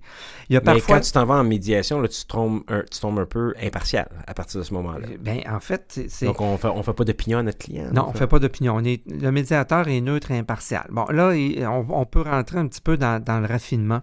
C'est-à-dire qu'il y a différentes approches de médiation. Je vais vous parler, là, je vais vous donner trois termes. Il y a la médiation qu'on appelle facilitative, où est-ce qu'en théorie, il n'y a pas d'opinion, puis on facilite la négociation entre les parties. Mm-hmm. Négociation raisonnée. Il y a une médiation qui s'appelle évaluative, où est-ce que le médiateur va donner plus de plus de, j'allais dire, du feedback en bon français. Donc, pas des opinions, mais une, rétroaction, c'est-à-dire... Un peu interventionniste, euh, plus interventionniste. On va parler, par exemple, des conférences de règlement amiable. C'est souvent plus sous la forme de médiation, plus évaluative. C'est-à-dire que le juge, parfois, va dire des éléments un peu plus un peu plus pointus dans son interprétation des, positions si des parties. Si moi, j'étais le juge au fond, j'évaluerais telle partie de ton argument peut-être un peu moins forte que l'autre. Vous comprenez bien le terme, tu comprends bien le terme euh, médiation évaluative. Ici, c'est qu'on émet des évaluations sans, sans bon, la ligne est, est mince entre l'opinion et l'évaluation, mais bref, souvent les parties ont besoin de ça. Mm-hmm. Euh, il y a une autre approche de médiation qu'on appelle euh, transformative, qui, elle, est beaucoup plus, je vous dirais, axée sur les gens on va l'avoir beaucoup dans des milieux où il, y a une, euh, y a une proximité entre les parties, par exemple, dans un, environnement de travail, par exemple, un conflit de travail là, qui est toxique. Et là, les approches sont tout à fait différentes. C'est un autre monde, mais je vous dirais que c'est fascinant la puissance de la médiation transformative, mais c'est. En fait, le défi dans la médiation transformative, c'est justement de ne pas faire le travail pour les parties.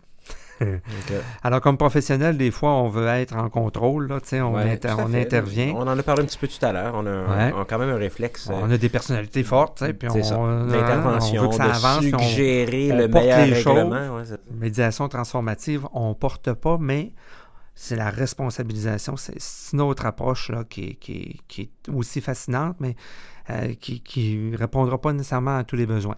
mais, mais, si un client vient te voir pour que tu le représentes, tu lui suggères des méthodes alternatives, finalement ton mandat se transforme en médiation, euh, je m'excuse, mon réflexe serait de dire que ça doit être moins payant, ça. Ben, en fait, euh, non, c'est pas moins payant. C'est tellement efficace que la meilleure pub que je peux avoir, c'est le client qui m'essaye. Ouais. OK? Alors, l'idée, moi, c'est effectivement de dire euh, est-ce que j'ai de la clientèle ou j'en ai pas? Mm-hmm. Ça, c'est le premier défi. C'est donc de, développer la demande. et, euh, pour développer la demande, il faut que l'offre soit claire. Alors, un des objectifs de me spécialiser, c'était effectivement de dire ben, de dire je, je, suis un avocat pas normal. Je le dis ainsi, là, parce que je dis de moins en moins que je suis avocat parce que je suis confronté aux préjugés qui existent face à la profession. Mm-hmm. Alors souvent, quand je dis que je suis avocat, les gens reculent physiquement. OK, je pensais du préjugé que tu parlais, je pensais que tu parlais du préjugé des autres avocats envers quelqu'un qui fait de la médiation. Non, non, non, des citoyens envers les, envers les avocats. Donc là, je dis, ben écoutez, je suis médiateur, membre du barreau. Alors, j'y vais un peu plus avec le dos de la cuillère. OK. Et pour que, susciter de l'intérêt puis de, de discuter. Mais c'est à force d'en faire que euh, ça, c'est un peu comme euh, la saucisse. Est-ce qu'elle est bonne parce qu'on en mange ou on en mange parce qu'elle est bonne? Euh, mhm. je veux dire, ça devient à un moment donné. je sais pas si c'est une expression du Saguenay. Ah, tu l'avais jamais, entendu. jamais entendu. ah non? bon, ben, vous voyez. Non, c'est pas du Saguenay, non, mais bref. autrement dit, plus on en fait, plus on va être porté à en faire parce que les gens qui goûtent sont nos, nos meilleurs ambassadeurs pour, pour, pour transmettre cette connaissance-là de ces outils. Et, moi, présentement, là, c'est les parties elles-mêmes qui m'appellent, qui me disent écoutez, on vit telle situation, comment on fait pour intégrer un mode de résolution de conflit Alors là, comme je vous dis, on analyse la situation. Bon, ben, exemple, je pourrais très bien dire, écoutez, ça serait opportun que, vous alliez voir un avocat, c'est pas moi qui va le faire, que vous alliez voir un avocat, que vous alliez chercher une information pour vous et demander à l'avocat d'envoyer une lettre, une lettre d'invitation. C'est pas toujours une mise en demeure. Hein? La mise en demeure n'est pas exigée dans tous les cas. Alors, une lettre d'invitation pour proposer, euh, ou est-ce que l'autre partie, euh, on, a, on, a des chances que l'autre partie soit aussi représentée par avocat, ce qui peut faciliter la démarche. Alors, deux avocats, eh bon, ben là, on va demander Mais comme je disais tout à l'heure, un avocat qui reçoit une lettre dont le dernier paragraphe et je vous invite à, discuter, ben normalement, devrait pogner le. Valeur ajoutée d'être représenté. Là. Alors, c'est, et, là, bon, au niveau des coûts, ben, ce qui est avantageux, première des choses, là, c'est que je suis dans la plupart des dossiers à coût partagé. OK. alors, mon taux horaire est donc divisé en deux. Ça ne veut pas dire que je le double. je garde mon taux horaire régulier, mais mm-hmm. partagé entre les parties, ce qui fait que les parties sont toujours impressionnés parce que, effectivement. Euh, ça n'a pas coûté aussi cher qu'ils pensaient. Pas coûté aussi cher qu'ils pensaient. Puis. Euh, même que des fois, euh, ils vont négocier ça entre eux, ils vont dire Bon, ben écoute, est-ce que tu veux finalement assumer les coûts en, entier? Ah, ben ok, oui, dans notre résolution, je vais accepter d'assumer les coûts. Bon, moi, ça ne fait pas de différence pour moi, mm-hmm. mais entre eux, ça devient parfois un élément de, négociation, de discussion. Je n'ai absolument rien contre ça. Puis est-ce que des avances, ça se demande ou... Ça va se demander. Ça va dépendre de l'ampleur du dossier, mm-hmm. ça va dépendre aussi de qui sont les parties, etc. Alors souvent, euh, quand les, parties, quand je vois que ça peut être sécurisant pour les parties de demander un dépôt, c'est-à-dire qu'ils savent que jusque-là, ils sont tranquilles, ils n'ont pas de soucis. Et que l'autre a participé. Oui, aussi, de part et d'autre, hein, l'investissement euh, partagé.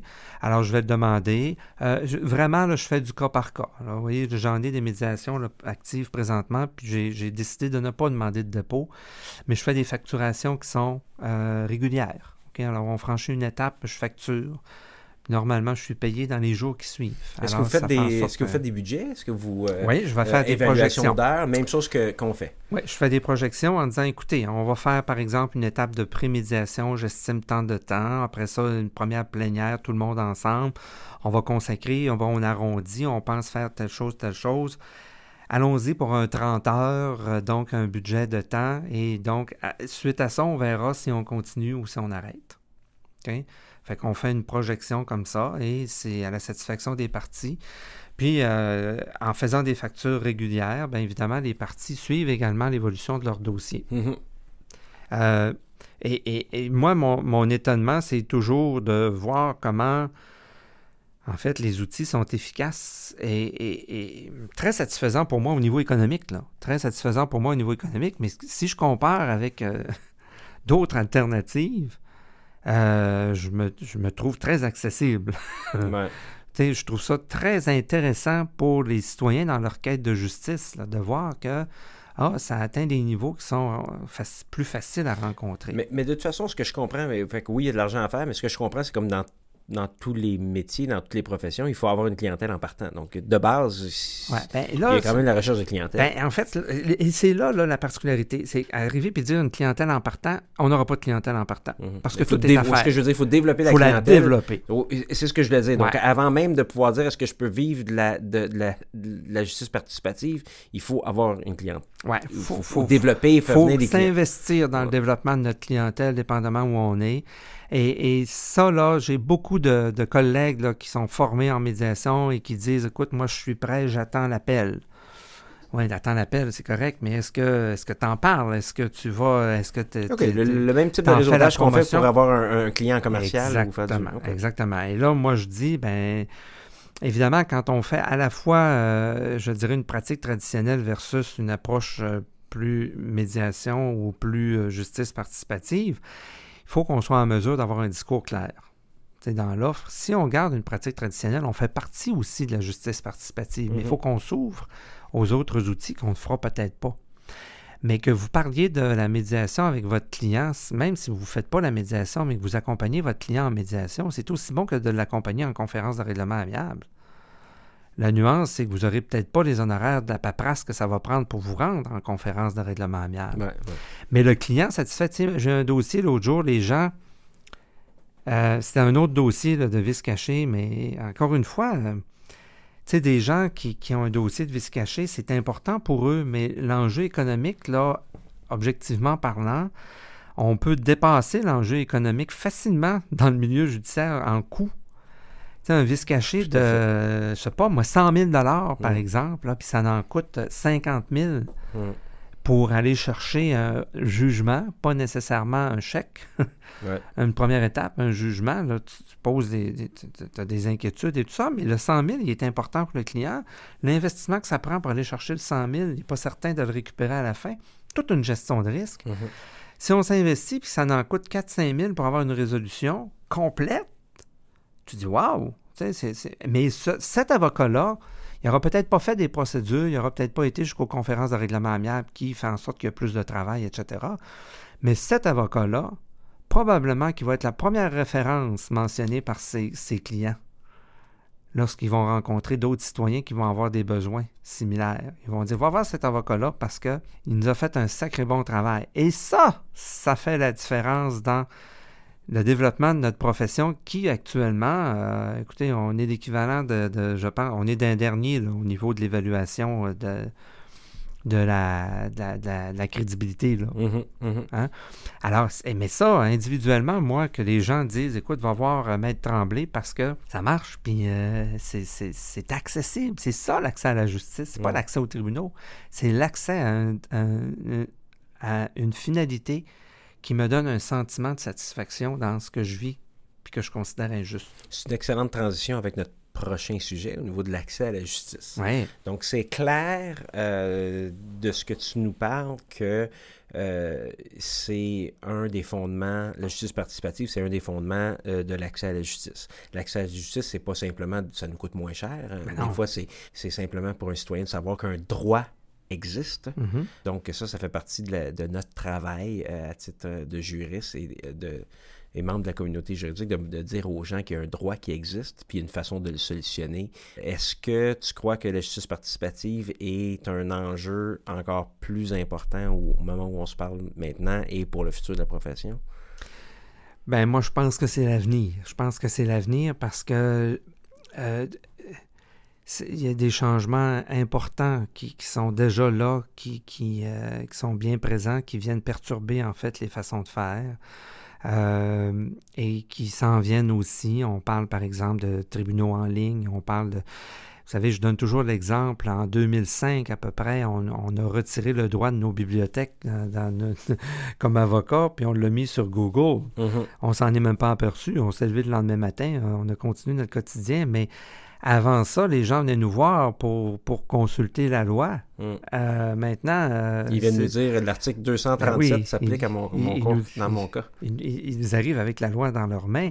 C'est extraordinaire, mais comme professionnel, quand on analyse ça, c'est tout un, un, rôle qui a disparu sans même qu'on nous le demande ou qu'on soit conscient. Mm-hmm ce n'est que le début.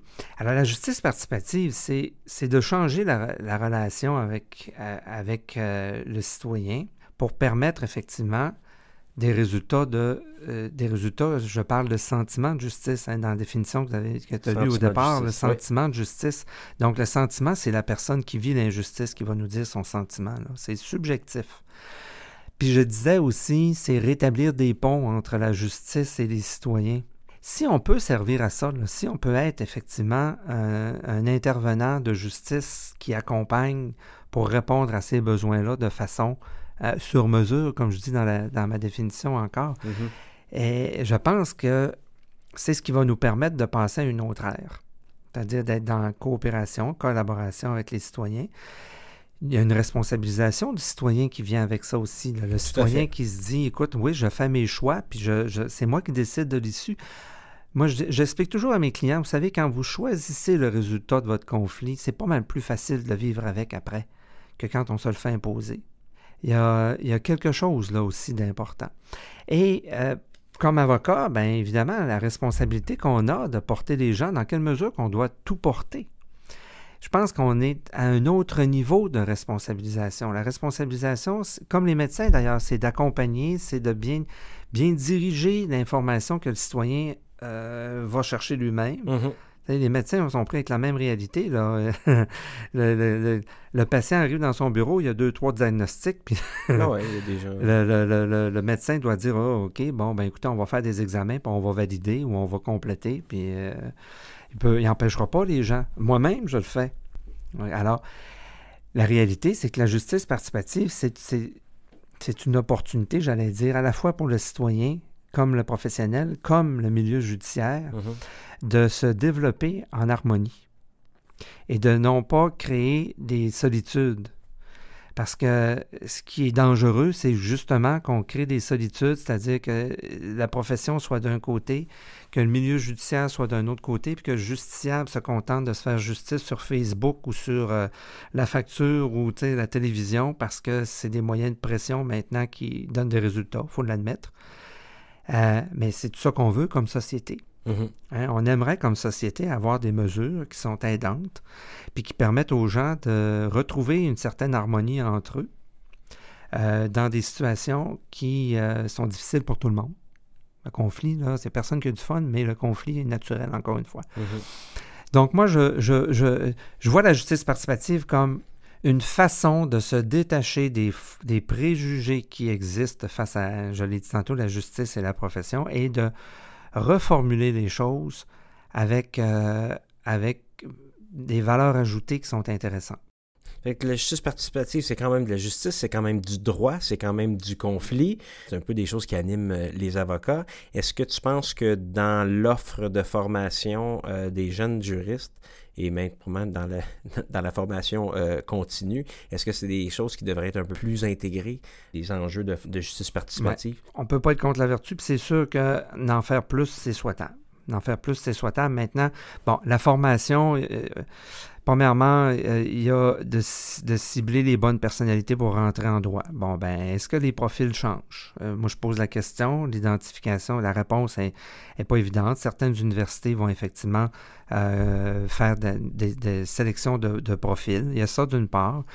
mais en même temps, je vous dirais, il reste que l'offre est diversifiée. Donc, la diversification de, des profils est aussi importante. Mm-hmm. Alors, euh, l'idée, c'est qu'on n'est pas tous en plaidoirie, on n'est pas tous en médiation, on n'est pas tous en arbitrage, mais c'est c'est cette, diversité-là qui va faire en sorte que l'offre va aussi être diversifiée. Donc, tu nous dis que la formation est importante, mais qu'elle soit obligatoire, c'est peut-être pas nécessairement pour tout le monde. Bien, je pense que moi, il faut qu'on intègre le discours de la justice participative de façon transversale. OK. dans toutes les formations qui existent. C'est-à-dire, c'est beau de parler de la loi puis de la jurisprudence, mais que des fois, on peut avoir intérêt à aller au-delà et d'aller dans des modes, dans des modes d'intervention qui ne se limiteront pas à la loi, mhm. et toujours sous réserve de la loi d'ordre public, là, euh, évidemment. Alors, alors on ne peut pas décider de tuer personne, par exemple. C'est un non-sens. Mais euh, de, dire, écoutez, oui, puis là, il y a d'autres éléments qui, qui, prennent de l'importance, comme la confidentialité des résultats aussi. Alors, c'est un, un, nouvel enjeu qui, euh, qui suscite de, de, de nouveaux pouvoirs, en fait, le pouvoir de l'opinion publique, qui est plus fort que jamais. Alors, la formation, c'est... Tu, parles des réseaux sociaux, entre autres. Bien, les réseaux sociaux, voilà. Les réseaux sociaux, puis euh, en fait, des multiples réseaux sociaux. On le mhm. voit, il y a maintenant des gouvernements qui gèrent avec ça. Alors, euh, moi, je, dis que c'est un tsunami, les réseaux sociaux. Est-ce qu'on va simplement regarder la vague arriver? On n'empêchera pas la vague, mais on peut peut-être faire des canaux pour amener l'eau quelque part. Et on peut peut-être essayer d'amener euh, cette vague-là pour ne pas emporter tout le monde, mais de développer une intelligence dans cette utilisation-là. On n'arrêtera pas ce phénomène-là. Ça, ça, va avec l'évolution de la société, mais il faut qu'on soit capable de l'analyser puis de s'éduquer comme socialement puis être capable d'en faire quelque chose qui va nous porter vers le positif, non pas vers n'importe quoi. On parle des fake news, on parle de toutes sortes de phénomènes qui, qui, viennent avec. Mm-hmm. Dans le milieu judiciaire, c'est la même chose. Les, les idées, les concepts qu'on entend parfois des gens, j'ai entendu dire que, euh, j'ai lu que, écoutez, c'est épouvantable la désinformation. Alors, le rôle de l'avocat va toujours être important, mais dans une dynamique différente le professionnalisme va prendre toute son ampleur, c'est-à-dire euh, d'être son importance, l'importance, l'importance de notre formation, de, de la qualité euh, de, de, de, ce qu'on offre comme information puis comme accompagnement, mais aussi la relation personnelle. On va peut-être devenir davantage euh, justement sociaux mm-hmm. que juste logique. Euh, parce qu'avec l'intelligence artificielle, par exemple, il va y avoir des processus où ce que les gens vont pouvoir faire, on le voit là, notamment le projet Parle avec la, avec la protection du consommateur, qui est un, projet de, négociation en ligne, de résolution. Puis il y en a d'autres dans le monde, ça s'en vient ici aussi. Mais donc les gens sont, sont, sont mis en, face à des, des, outils technologiques, mais parfois ils ont besoin d'être accompagnés parce que le facteur humain va toujours rester un facteur à valeur ajoutée. On peut jouer ce rôle-là on peut jouer, quand je vous parlais tantôt de pont, entre les citoyens et le système judiciaire, c'est ça. C'est que notre rôle va être aussi important, mais dans des offres repensées. Même compétences dans des offres repensées. Et, donc, euh, bien évidemment, la formation va devoir s'adapter. Euh, on ne sera pas nécessairement juste là pour dire euh, on a du contenu à offrir. On devra aussi avoir du savoir-être. Mm-hmm. Ben, je t'entends très positif, mais en même temps très réaliste. Oui, absolument. Et, en fait, le statu quo n'est pas une option. On doit, on doit évoluer. Vous savez, il y, en a des professions qui ont disparu. Hein? Les fers à chevaux, on n'en a plus. Euh, un mécanicien aujourd'hui, c'est un, un, technicien informatique. technicien informatique. OK, puis là, bientôt, il va être un électricien, je ne sais pas. Mhm. on s'en va vers l'automobile électrique. Là. Euh, c'est pas vrai qu'ils vont faire euh, de la mécanique diesel. Là. Il va en avoir encore. Mais alors, il faut qu'on soit capable de se projeter dans le temps. Puis, euh, dans, je me rappelle plus quelle année, je pense que en 2008, le barreau nous avait donné une formation. C'était une futurologue qui nous avait, qui nous avait donné une formation. C'était fascinant. Mais en fait, elle nous disait qu'il y avait plus on n'était plus capable de prédire le futur parce qu'à partir du moment où ce qu'on peut l'imaginer, on ah. peut le réaliser. Elle venait, de elle, venait, de régler son travail. Euh, elle savait qu'elle savait plus. Ben, mais euh, c'est le, paradoxe. Ouais. C'est peut-être une profession qui est disparue, euh, futurologue. Ben, ben, elle l'a peut-être hein, peut-être pas vu venir, elle non plus. elle nous donnait des exemples où est-ce qu'effectivement on, pense à, quelque chose, mais on a ce qu'il faut pour le réaliser. Alors, se projeter dans le futur comme profession, c'est loin d'être évident, mais une chose est sûre, c'est que le statu quo ici, on, doit le questionner. Ce que l'on a fait jusqu'à maintenant, il faut qu'on se questionne sur qu'est-ce que ça sera. Qu'est-ce que c'est déjà mm-hmm. et qu'est-ce que ça sera dans pas longtemps ben, c'est ça, il y a d'autres enjeux, l'intelligence artificielle et tout ça. Wow, super intéressant. Miville, on pourrait faire encore un autre deux heures, probablement. Avant de, passer à, l'aspect plus ludique, disons, euh, du podcast, euh, Miville, est-ce que tu peux nous parler un petit peu du projet de loi 1096 qui euh, serait à intégrer dans le Code de procédure civile, c'est-à-dire la loi visant à favoriser la justice participative en facilitant le recours à un mode de prévention de règlement de différents. Euh, qu'est-ce que tu en penses et est-ce que tu crois que c'est quelque chose qui devrait être euh, euh, intégré? Ben, c'est clair que je ne peux pas être contre ça. Hein, évidemment.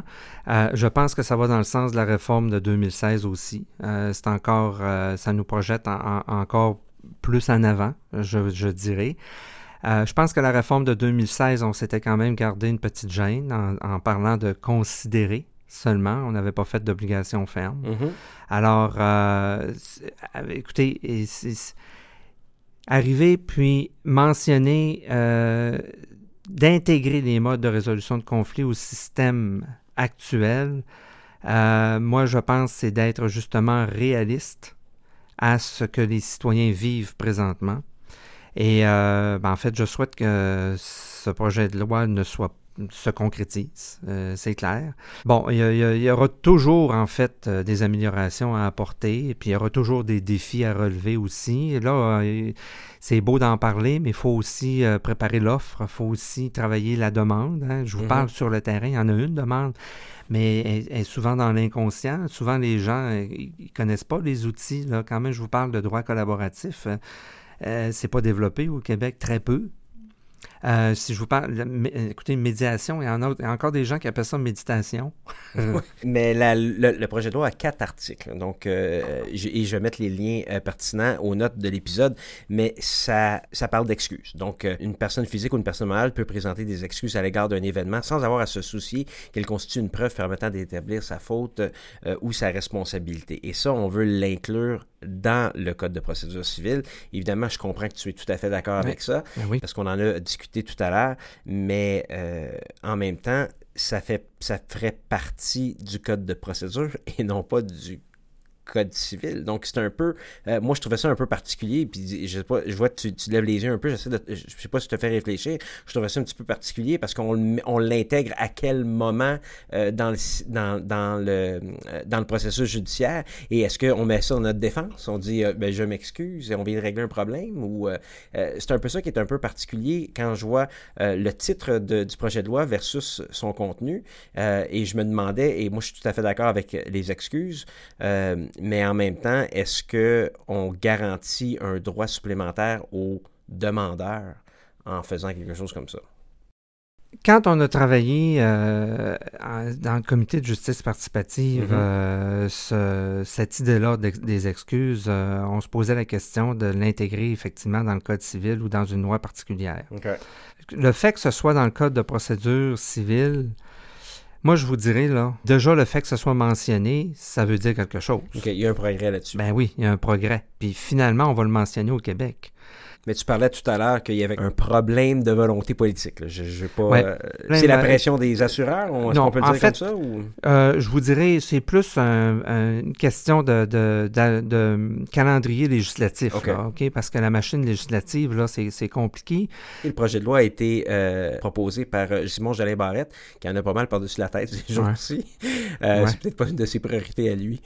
Euh, je m'excuse d'avoir interrompu. Donc, c'est pas donc c'est pas un manque de volonté, c'est juste c'est pas nécessairement dans l'agenda législatif. C'est pas nécessairement, c'est pas nécessairement mis en priorité. OK. Euh, donc, euh, c'est pas la première fois là que c'est discuté. Puis bon, alors dans le calendrier législatif, ça se rend pas toujours jusqu'au bout. Puis là, la façon que ça fonctionne, là, bon là, je suis pas nécessairement dans la mécanique législative à, 100 mais je sais que quand on n'arrive pas à le faire avant une certaine période législative, bon, on retombe euh, on retombe sur le, là, au point de départ. ça avait été déposé en avril, sur dans la séance, proposé dans la séance d'avril 2018. Donc, euh, j'imagine qu'il y a une histoire de délai là, qui, Parce que déjà, avant, notre, euh, notre, ancienne ministre de la Justice, là, Stéphanie Vallée, elle le considérait, mais ça n'a pas monté jusqu'au bout.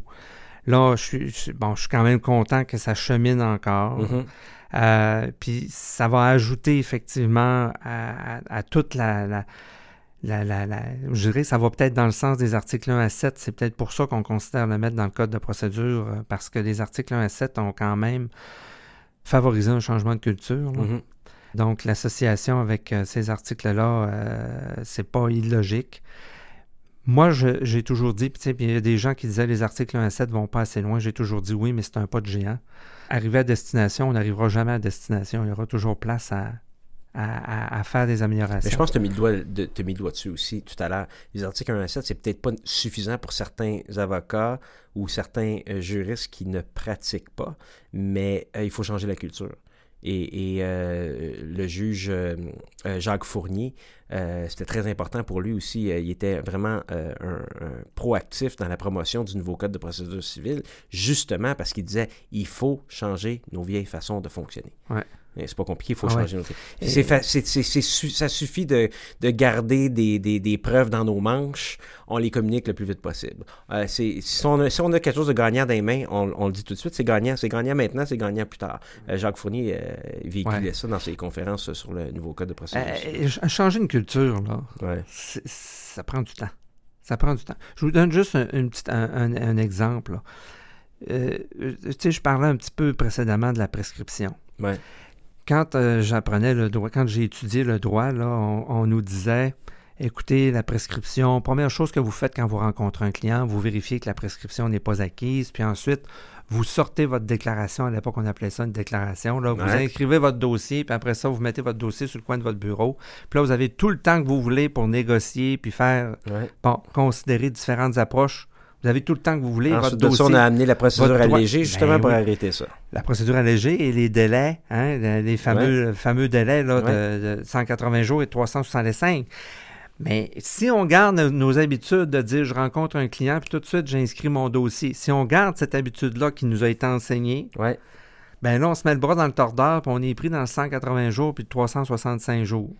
Là, ce qu'il faut faire, c'est qu'il faut reculer puis dire attends un peu avant d'entrer dans le système judiciaire, il me reste combien de temps? Mhm. Il me reste deux ans, donc avant de me mettre à devoir tout faire dans le 180 jours, parce que c'est toute une pression, là. C'est six mois, 180 jours. Il faut sortir des expertises, il faut faire, tu sais, bon, les, les, les, échéanciers, les conférences de gestion, un, paquet de trucs dans six mois. Là. Les plaideurs et les plaideuses le savent tous. ben oui. Les gens litige. Alors, avant d'entrer et se mettre le bras dans le tordeur, il faut d'abord qu'on se dise est-ce que, j'ai encore du temps? Puis c'est là que je dis attendez avant de rentrer dans le système judiciaire pour considérer convenablement les différents mhm. outils. Mais ça aussi, c'est un changement de culture parce que ceux qui ont. Ceux qui originent là, de l'époque d'avant la procédure allégée, on l'a développé, l'habitude de se dire on enregistre, on inscrit direct on rentre rapidement dans le système judiciaire. Il mm. faut déprogrammer ça, puis se dire, OK, je vais, il me reste deux ans, puis euh, dans quelle mesure que le citoyen comprend tout ça? Pas certain que ça se rend là. Alors, euh, changer une culture, c'est aussi changer des habitudes à différents, à différents endroits. Euh, l'habitude du système judiciaire, l'habitude mm-hmm. du professionnel, puis l'habitude du citoyen. Et permettre des excuses, ça serait aussi un changement. permettre des excuses. Euh, combien de gens vont dire Ah, il s'est excusé, c'est parce qu'il est coupable? Mais l'impact psychologique de recevoir des excuses. En fait, l'exemple qui, qui, euh, qui, est souvent utilisé pour, pour développer ça, c'est la responsabilité médicale. Les dossiers en responsabilité médicale, où est-ce qu'il peut y avoir une faute médicale, mais où est-ce que le médecin peut être tout à fait il peut avoir commis une erreur. Il peut avoir commis une erreur, puis avoir une responsabilité technique. Puis il peut mal se sentir, mais il ne peut pas le dire. le côté humain, il ne peut pas le dire, puis d'arriver, puis de rencontrer des, gens qui ont, ont, subi cette erreur-là ou cette faute-là, peu importe, puis d'être empathique, de manifester une empathie, puis de dire, écoutez, je, m'excuse, je suis tellement...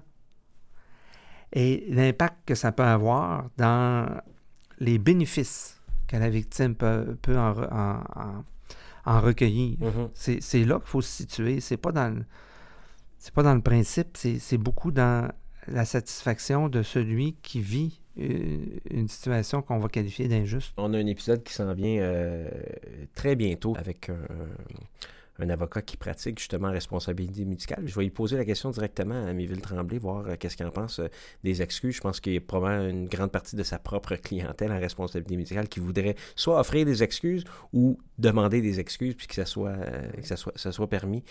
super intéressant, Miville Tremblay. comme je disais tout à l'heure, on arrive dans le, parti un peu différente du podcast. une des affaires qui, une des choses qui, qui, a, euh, qui, est bon pour ma propre curiosité, c'est-à-dire euh, l'outil du praticien.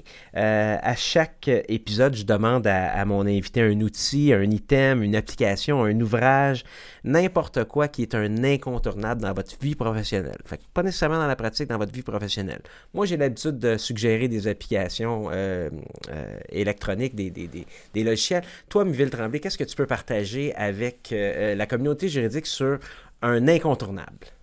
Alors, c'est un outil que j'ai développé, OK, que j'appelle l'œuf. OK. j'appelle l'œuf, c'est en fait, c'est euh, le cercle du conflit, mais que j'ai j'ai euh, reformaté un peu pour lui donner une forme d'œuf. OK. Alors, j'en ai un devant moi, mais si, bon, ceux qui écoutent peuvent se prendre une feuille carrément puis se faire, se, faire comme un œuf à la coque, en fait, une forme d'œuf avec le jaune d'œuf. Et ça, si tu je... me permets, on va le partager sur euh, le site Oui, absolument, absolument. Et en fait, j'explique ça dans mes formations pour aider à la fois les professionnels à bien saisir l'impact de la justice participative, mais comment orienter les dossiers aussi. Puis un outil euh, qu'ils peuvent utiliser avec, le, avec leurs clients mm-hmm. pour faire comprendre aux clients les orientations à donner peut-être au dossier. Ce qu'il faut bien comprendre, c'est que le conflit est, euh, inclut plusieurs choses, ok, plusieurs aspects. Et certains aspects vont être réglés euh, par le droit et certains aspects ne seront pas réglés par le droit. Mm-hmm. Alors, ce qu'on appelle évidemment le, le, litige versus effectivement le, différent ou le, conflit. Alors, les éléments qui sont, qui sont gérés par, euh, dans le litige se retrouvent dans le jaune d'œuf. OK. OK? Et tous les autres éléments se retrouvent dans le blanc d'œuf.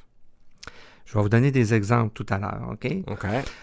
À côté de l'œuf, vous allez faire deux parenthèses. Alors, une grande parenthèse qui va euh, inclure l'œuf au complet. OK. Et une plus petite parenthèse qui va inclure le jaune d'œuf seulement. OK. OK?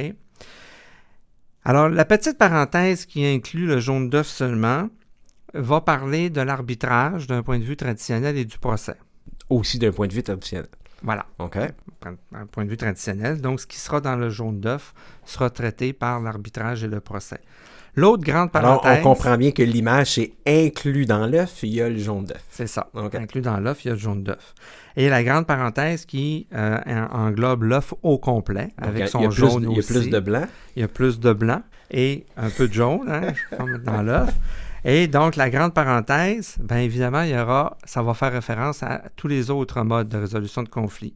Alors, je vous, en, je vous les mentionne généralement, la prévention, la négociation, la médiation, le droit collaboratif, le MEDAR, qui est une combinaison médiation-arbitrage. On commence en médiation, puis en cas d'impasse, le médiateur devient arbitre et décide. OK. La conférence de gestion qui euh, se retrouve dans le système judiciaire, la conférence de règlement amiable qui se retrouve dans le système judiciaire aussi, et l'arbitrage qu'on peut, euh, qu'on peut faire en équité, donc qu'on appelle en amiable compositeur. Donc un arbitre qui décide euh, en équité plutôt qu'en droit. Mm-hmm. Et là, quand on rencontre le client, ben, on lui pose la question qu'est-ce que vous recherchez réellement? Et au fur et à mesure que le client exprime euh, sa situation, vous allez noter, soit dans le blanc d'œuf, soit dans le jaune d'œuf, les éléments euh, qui seront traités par le litige ou par d'autres, euh, en fait, qui vont faire partie du conflit, le différent, donc dans le blanc d'œuf. Alors, je vous ai mis, je vous donne une petite mise en situation. Vas-y, vas-y, vas-y. Ah, avant, je veux vous dire, alors dans le blanc d'œuf, on va retrouver des éléments comme par exemple toutes sortes de relations. Tout ce qui est relationnel va être dans le blanc d'œuf. Alors, on comprend que les tribunaux ne régleront pas le relationnel. OK? Alors, euh, c'est clair, là. Alors, l'aspect, là, je veux dire, euh, la vie continue après, puis on va se côtoyer, puis on va se retrouver sur une plage à un moment donné. Comment est-ce qu'on va vivre ça? Mais, les juges sont très, sont très sensibles à ça. Souvent, ils vont dire euh, je, comprends votre problème, je sais que ça doit être terrible, mais la loi, j'ai les méliers. Mais je peux rien faire pour ça. C'est ça. Alors, malheureusement, ils n'ont pas de remède. Mhm. Euh, besoin de considération. Besoin de reconnaissance. Le respect. Euh, la confidentialité. L'équité. Alors, quand on dit, je trouve que c'est pas équitable, je veux une solution équitable. Mhm. Le temps. Alors, pour moi, le temps, c'est important. Il faut que ça, ça presse. Euh, la réputation. Ma réputation est en jeu. Les émotions. Les principes les valeurs, tout ce qui est communication, la gestion des risques. Alors, risque, par exemple, euh, au niveau du public, euh, risque de perdre quelque chose. Oui, non, tout à fait. Le stress. Alors, mon stress est immense, euh, je suis plus capable. la santé.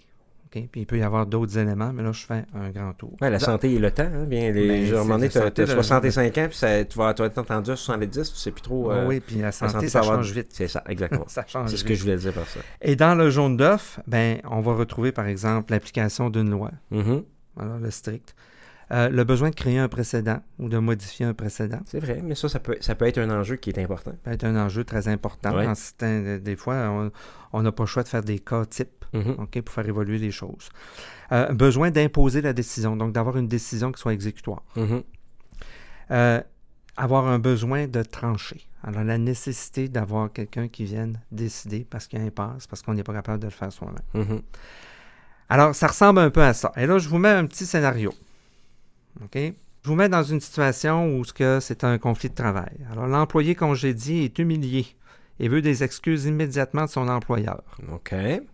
Alors, évidemment, des excuses, on va mettre ça dans le blanc d'œuf. OK.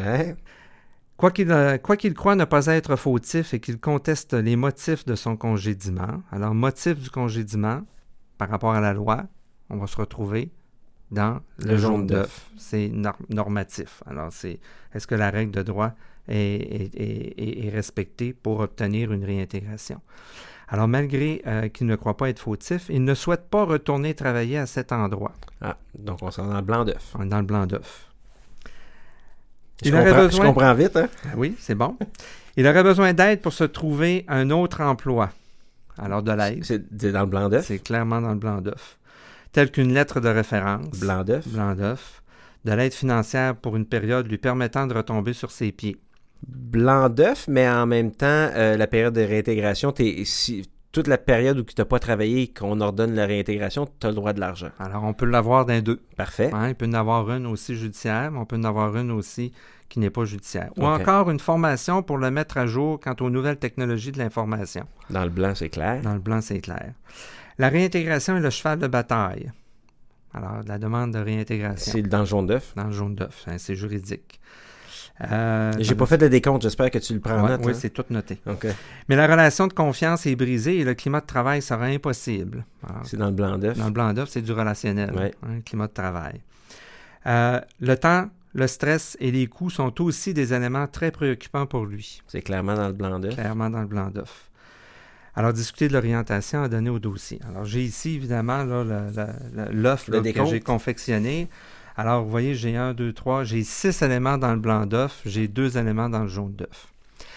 Donc, là, la question qui se pose, c'est de dire sur quoi voulez-vous travailler? C'est ça. Donc, mais c'est un dossier qui est propice à euh, la justice participative. Justice participative. Alors, si on veut considérer le blanc d'œuf, bien là, évidemment, on doit aller. Là, il nous reste, euh, excuse-moi, donc on a prévention, négociation, médiation, droit collaboratif, MEDARB, conférence de gestion, Bon, CRA, là, ça, implique, le, ça, implique le, processus judiciaire, euh, et arbitrage amiable, compositeur. Donc, dans ce cas-là, on a c'est un dossier qui est propice aux, méthodes alternatives. Et dans ces méthodes alternatives-là, on peut suggérer, dis-moi si je me trompe, on peut suggérer à notre client les pour et les contre de chacun et un peu qu'est-ce que tu choisis. Exact. Alors, est-ce que, est-ce que, par exemple, ce serait suffisant de travailler sur une indemnité puis obtenir une réintégration d'un point de vue juridique? Est-ce que pour vous, c'est suffisant?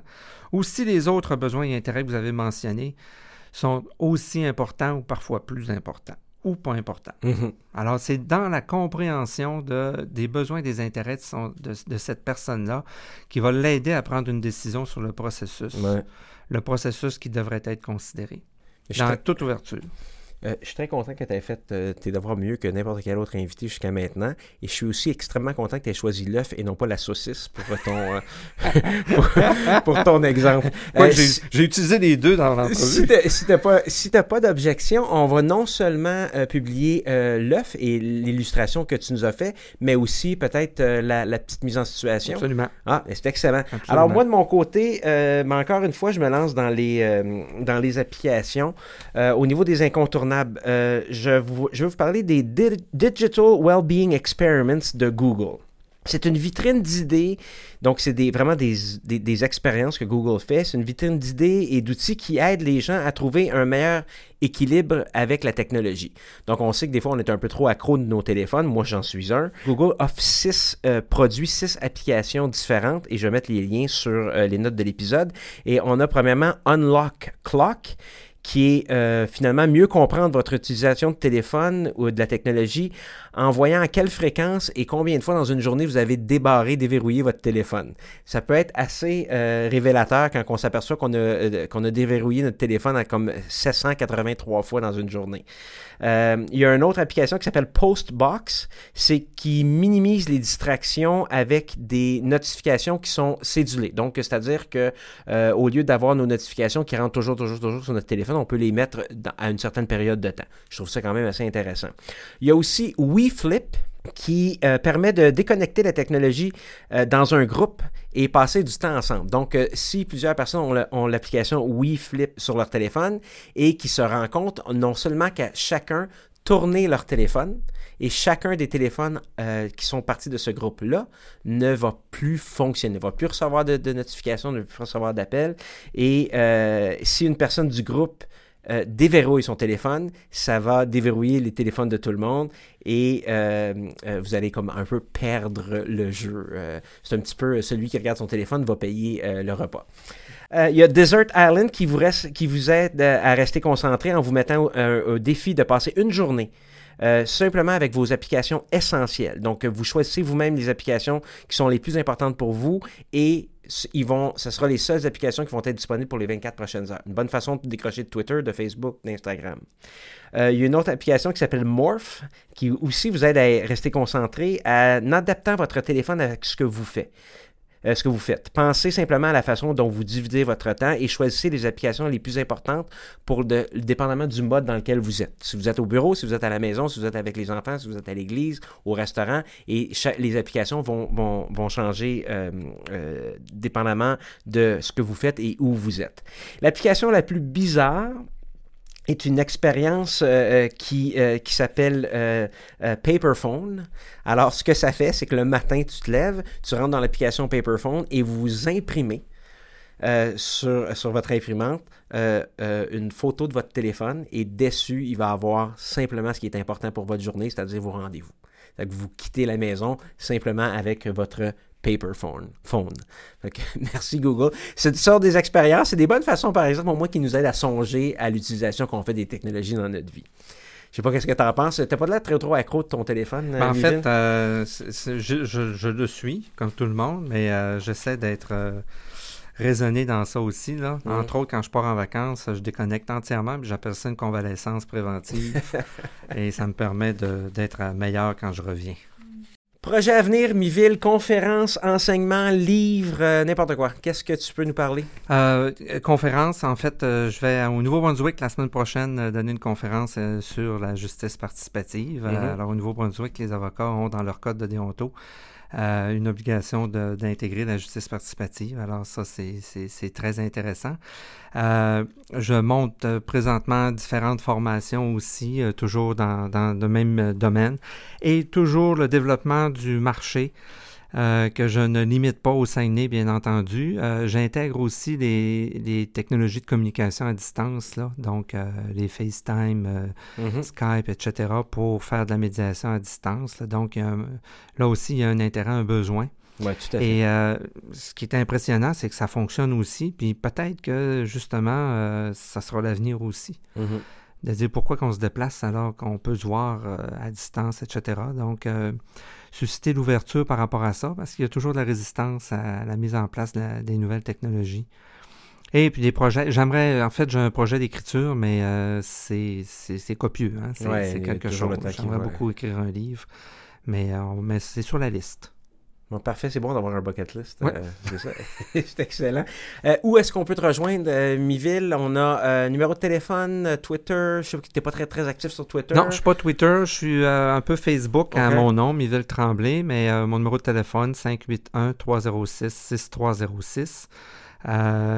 mon courriel, Miville, mon prénom, la moitié d'une ville. Alors, M V elle est là. en commercial, justiceparticipative.com. Et puis, euh, évidemment, il y a peu de Miville sur euh, le, site du barreau. Il y a Donc, plus de Tremblay, par exemple. Plus de Tremblay, mais d'où mon prénom original. C'est pour me distinguer des autres Tremblay. Alors, je suis facile, relativement facile à trouver. Merci beaucoup, euh, Miville Tremblay, pour ta grande générosité, pour avoir partagé euh, ton expertise et euh, de, démontrer tes, ta facilité et tes pouvoirs de communicateur. je pense que c'est super important. Puis je te remercie vraiment d'avoir partagé ça avec nous. Grand merci de l'invitation et de, l'ouverture, effectivement, que tu as, manifesté à cette idée un peu folle de justice participative. je te remercie. merci de nous avoir fait découvrir ça. Au niveau des invités à venir, nous avons Jean-Sébastien Damour sur la responsabilité médicale. Jean-Philippe Lincourt viendra nous entretenir sur les actions collectives. Je vous remercie de votre attention. Le mot-clé pour cet épisode sera participation. Il sera nécessaire pour obtenir votre attestation de formation continue dans la section questions de preuve du site rivercastmedia.com. Je suis ouvert à vos commentaires, suggestions et idées. Contactez-moi pour venir discuter de sujets qui vous concernent, qui vous tiennent à cœur et qui vont avancer la pratique du droit. Les détails sont disponibles sur le site rivercastmedia.com. Restez à l'affût de Rivercast Media pour le lancement prochain de la série judiciaire Innocentia. Quant à moi, je suis at HR Martin sur Twitter. Abonnez-vous à Question de preuve sur Apple Podcasts, Google Podcasts, Spotify ou n'importe quelle application de balado. Idée originale, animation, réalisation et montage, Hugo Martin. La musique et les clips audio sont de René Gagnon. À l'équipement audio, Sergio Travaglione de Music Red One. À la recherche, James Patrick Cannon à la gestion, au marketing et à la direction générale, Constance Saint-Pierre. Ce podcast est une production de Rivercast Media SA et rappelez-vous, tout est question de preuve.